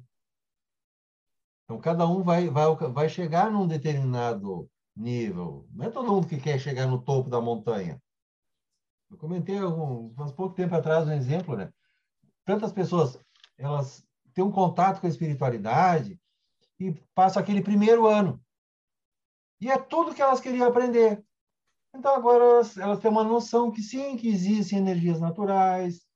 Ah, sim, que é, é legal estar com a natureza, nós podemos fazer uma oração, ter uma boa energia, acender um incenso de vez em quando é bom. Aí a pessoa vai morar num, numa casa que tem uma vista linda para uma montanha com picos nevados, mas ela nunca teve vontade de subir a montanha. Ela está feliz ali na casa dela, com aquela paisagem magnífica. É tudo que ela queria. Então não é todo mundo que vai querer chegar às grandes alturas. Agora, se você quer chegar nas grandes alturas, a coisa começa um passo de cada vez. Não tem como começar pelo telhado da casa, tu tem que aprender a fazer as fundações. Não tem milagre instantâneo. Quer chegar no topo da montanha fácil? Você tem condições? Paga um helicóptero. E ele vai lá e te larga em cima da montanha. E até pode esperar e te trazer de volta. Agora, não tenta descer a montanha sozinho, porque descer é mais difícil do que subir. Então, tem gente que tem dinheiro mesmo, né? E é bom ter dinheiro, né, pecado? Então, se tiver condições, sobe lá em cima da montanha, passa umas horas lá, curte a paisagem, depois volta. Mas é claro que tu não vai conseguir subir toda a montanha, porque as muito altas, nenhum, nenhum helicóptero chega. Não tem como, por causa do problema do vento, aquela coisa toda, é muito íngreme mas pelo menos uma parte disso, e é o que muitas pessoas fazem. Elas compram experiências místicas. Isso tem muito por aí. Tem muito grupo ao, lugar do, ao redor do mundo que eles fazem, na verdade, um turismo místico. Então o pessoal vai lá, tem as bonitas paisagens, aí todo mundo bota umas roupinhas diferentes, aí sou muito místico, tá tocando música indiana o tempo todo, né? Tem uma boa comida, saudável, alguém faz umas palestras, assim, aquele papo cabeça muito legal, mas sem muito compromisso também. Aí a pessoa fica lá uma semana, duas semanas, e volta profundamente espiritualizada. Ah, porque eu fiz uma, um retiro místico lá no, sei lá onde. Isso é turismo místico. Tem isso também. Então a pessoa não chega a se envolver. Agora, porque aí ela está tá no nível seguro. Ela não está uhum. correndo risco. Porque quando for lidar com energias e aprendizado, transformação, aí sim existe risco. E eu, eu já prometi muitas vezes, eu vou fazer um vídeo sobre a turma do plano B, que tem a ver com essa turma aí dos, dos passeios também. A turma do plano B é aquela pessoa que, na verdade, nunca correu risco nenhum. Ela sempre tem para onde escapar. Porque o aprendizado real na espiritualidade, na magia, no ocultismo, ele pode acabar com a tua vida. Tu pode perder tudo que tu tem. Um único ritual errado pode ser o suficiente para tu perder tudo. Hoje tu tá bem, tem conta no banco, amanhã tu não tem nada. Não tem nem papel higiênico no banheiro. Quando tu vê, some tudo. Dependendo da merda que a pessoa fizer, e não é tão, não é tão difícil assim, não. Então, é um risco imenso. O aprendizado é um risco. Por isso a gente tem que começar pela base. Comece pelas coisas mais simples. E eu falo isso desde o primeiro vídeo do, do meu canal. Primeira coisa que eu falo lá. Passo um do aprendizado. Acender uma vela, oração. É a base de tudo. É a base de tudo. Começa.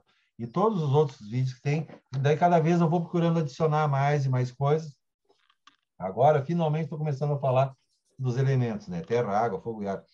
Mas são aprendizados básicos. Oração, ter uma, uma noção de, de, que são os espíritos, conhecer as energias da natureza, conhecer o básico, antes de tentar algo grande.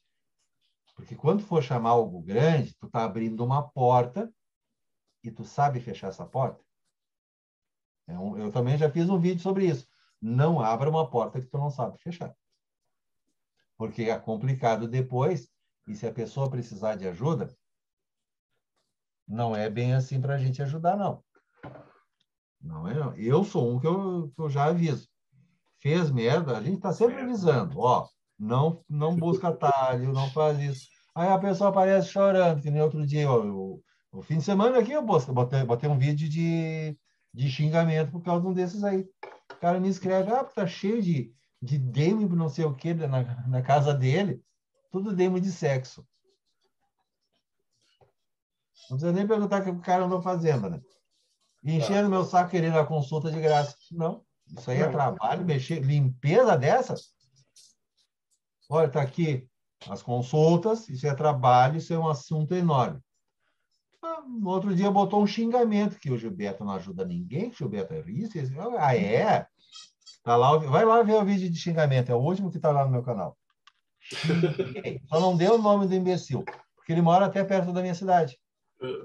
Cara casado, com uma bela esposa, com filho pequeno. Só que eu tenho certeza que os textos de sexo que ele estava chamando não era para ajudar no casamento dele. E a esposa nem deve saber. E quer que eu arrume a putaria dos outros? Ó, então, gente, dificilmente alguém vai te ajudar numa merda dessas. Pode custar muito caro. Eu, eu vou ajudar, mas tu vai pagar consulta, vai pagar todo o trabalho que tiver. Não vai. É a mesma coisa tu mesmo. Inventa de mexer no motor do carro, estragou o motor, a oficina vai arrumar o motor de graça? Não vai. Não vai. Por que, que nós temos que arrumar a vida dos outros de graça? Então, cuidado quando você fizer as coisas, porque de repente você pode perceber que, um, não vai ter ajuda. Dois, pior ainda, que existe possibilidade, que nem no caso dessa pessoa, eu ainda fui bonzinho. Cara, tá ali o link, olha no meu site tem os livros de oração, aquilo ali chega para resolver o teu problema. Porque, na verdade, o cara está cheio de obsessor em casa. Quem precisa? Limpeza da casa, oração, e lá tem PDF para limpeza da casa, PDF de oração, tudo que o cara não queria, queria que eu fizesse tudo por ele. Então, esse é um risco enorme. Ó, tu vai ter que vai descobrir que tu tem que fazer as coisas por ti mesmo. A caminhada a gente faz sozinho. A gente pode ter colaboração das outras pessoas, mas ninguém vai fazer a caminhada por você. Nós temos aprendizados, mas na hora de fazer a coisa, é você e mais ninguém. Aí você tem que estar preparado. Então, prepare-se sempre. A preparação básica sempre, sempre é necessária. Senão, isso vai fatalmente causar problemas. Pode dar, demorar uma semana, um mês, um ano, dois anos, mas tem tantos casos assim que a gente avisa ah, esse pessoal que nem os jovens místicos, aí, o pessoal que está sempre pedindo atalho, eu já falei tantas vezes isso. Gente, é o pessoal que está fazendo isso aí, eu tenho certeza que daqui a pouquinho vão estar tá chorando desesperado dentro de uma terreira de religião, porque eles não vão saber o que fazer. Então, todo mundo aqui no Brasil corre para uma terreira, né?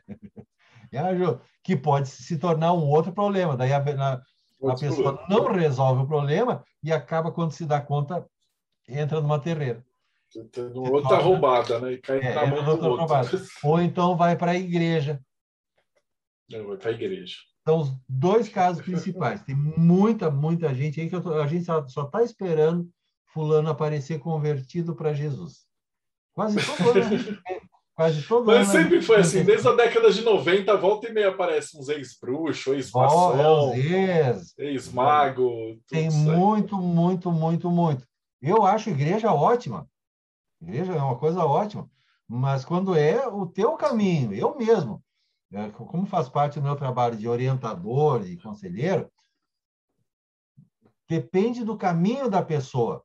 Um dos meus trabalhos é, é ajudar qual é o teu caminho na vida. Então, a, a, a boa igreja, a verdadeira igreja, o objetivo dela, como eu enxergo, é unir famílias. Por isso que eles trabalham tanto com família. Então, tem, tem casos que a melhor coisa que ele vai conseguir na vida, ó, vai para a igreja e eles conseguem a união familiar. Eu lembro de um vizinho que eu tinha na outra cidade, drogado, cachaceiro. A mulher dele também se desesperava, não sabia lidar, tinha uns filhos também. E eu botei pilha, ó, vão para a igreja. O cara acabou se convertendo. Depois nem me olhava na cara, né? Porque eu, eu era o bruxo do bairro, né? Mas tão, agora tão, parou de beber, parou de usar droga. E é um cara que eu ajudei que um dia ele estava lá comendo caco de vidro. A mulher dele foi, Foi na, no meu portão desesperado, o cara comendo caco de vidro. Completamente louco. Ah, salvou a família. Então, tudo bem. Então, o caminho deles é só até aquele nível ali. Tá? Então, ali era um caso de necessidade. Já para outras famílias, realmente é uma coisa de coração mesmo. Claro que toda área tem os chatos. Toda área. Então, né? tem gente que não gosta de igreja, tem gente que não gosta de satanista, tem gente que não gosta de terreiro, mas cada um tem o seu caminho. Então, se a pessoa encontrar o seu caminho, é isso que é, é o que importa para mim. Que a pessoa consiga fazer o, o, o que ela busca para si, que seja de coração que é da, da espiritualidade dela. E eu, eu acho que isso que é importante. Isso daí. Pô, Gilberto, prazerzão falar contigo sempre. E como é que o pessoal te encontra? Que você tem o um canal que puta, tem uns vídeos maravilhosos, né? Eu já vou deixar aqui o link para a galera te achar. Mas e aí? Como é que o pessoal te é. encontra? É bem fácil. Tem o meu site, gilbertostrapazon.com.br .com.br. Pronto. É o site. Então, ali tem artigos, tá? tem toda a informação e tem, tem, tem os atalhos, né? gilbertostrapazon.com.br barra livros. São todos os livros que eu, que eu disponibilizei em PDF. Está ali, download gratuito, todo o material está ali. E se alguém tiver interesse em consultas, né? gilbertostrapazon.com.br barra consultas. São, são os principais atalhos. São os principais. e o canal do YouTube é só escrever meu nome no YouTube que o tio aparece lá. Pô, fantástico. Sempre é um prazerzão conversar contigo. Valeu. Eu vou despedir do pessoal aqui, depois a gente abre a câmera para conversar mais. Então, brigadão. E você sabe que você sempre pode contar com o Mayhem e ainda mais quando você terminar seu livro, aí a gente vai sentar para conversar, porque ah, vamos conversar, esse é um livro que eu faço questão de fazer um financiamento dele, que tenho certeza que vai ficar lindo, cara. Tá. E enquanto tu faz essa transição, eu vou fazer aquela coisinha que nós combinamos antes. Então tá bom, e eu já despeço da galera aqui. Valeu, O áudio tá ligado aqui, eu estou ouvindo. Tá ótimo. E vocês que estavam acompanhando a gente então até agora, não esquece, dá like, vai no canal do Gilberto, segue o nosso canal e a gente se vê aí no próximo Bate-Papo Mayhem.